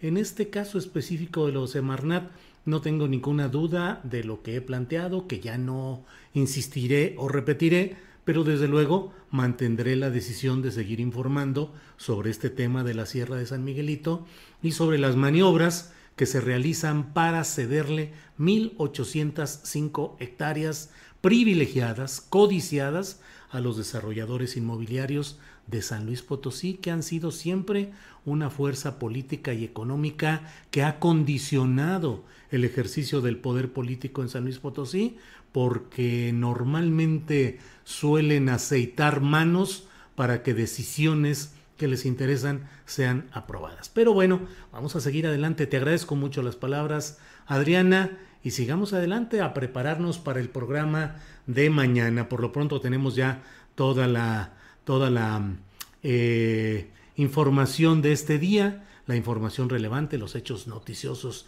más interesantes. Y bueno, pues vamos vamos a seguir adelante. Nos desmonetizaron para variar, pues ya sabes que esa es, esa es la cantaleta de cada ocasión. No entendimos exactamente por qué fue, pero bueno, eh, hoy a las 11 de la mañana con 54 minutos YouTube me avisó en mi cuenta de correo que habían revisado la transmisión de ayer y que ya me decían que ya a partir de ese momento podía monetizarse, que no había problema, claro, cuando ya pasó el 99.9% de la audiencia de ese programa, pues ya nos permiten monetizar el punto 1% de esa transmisión, nos lo dicen un día después, en fin, a lo mejor este programa también nos van a decir mañana que ya se puede monetizar. Pero en fin, pues son las muchas eh, eh, tareas, obstáculos y retos que tenemos que enfrentar y seguir adelante. Adriana, pues a prepararnos para mañana, eh, que es un espacio en el cual desde ahora voy advirtiendo para que no haya malos entendidos, que tengo un compromiso de índole de atención médica, lo cual me hará que no esté totalmente en el programa de mañana, pero lo vamos a organizar de tal manera que tengamos nuestro programa eh, fluyendo como siempre. Por esta cuestión médica puedo, eh, espero estar a tiempo para hacer algunos comentarios, algunas observaciones, pero sé que mañana tendrás un gran programa, Adriana. Por lo pronto, pues buenas tardes a todos. Gracias, buenas tardes a todos, provecho.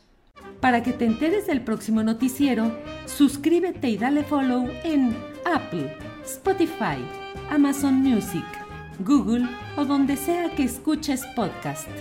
Te invitamos a visitar nuestra página julioastillero.com. Imagine the softest sheets you've ever felt. Now imagine them getting even softer over time. That's what you'll feel with Bowl and Branch's organic cotton sheets. In a recent customer survey, 96% replied that Bowl and Branch sheets get softer with every wash. Start getting your best night's sleep in these sheets that get softer and softer for years to come. Try their sheets with a 30-night guarantee. Plus, get 15% off your first order at bowlandbranch.com. Code BUTTERY. Exclusions apply. See site for details.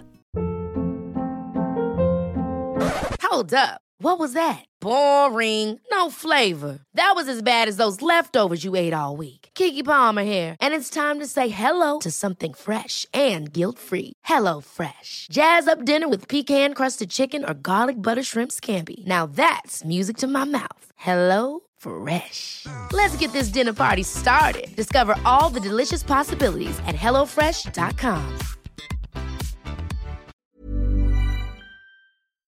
Para que te enteres del próximo noticiero, suscríbete y dale follow en Apple, Spotify, Amazon Music, Google o donde sea que escuches podcast. Te invitamos a visitar nuestra página julioastillero.com.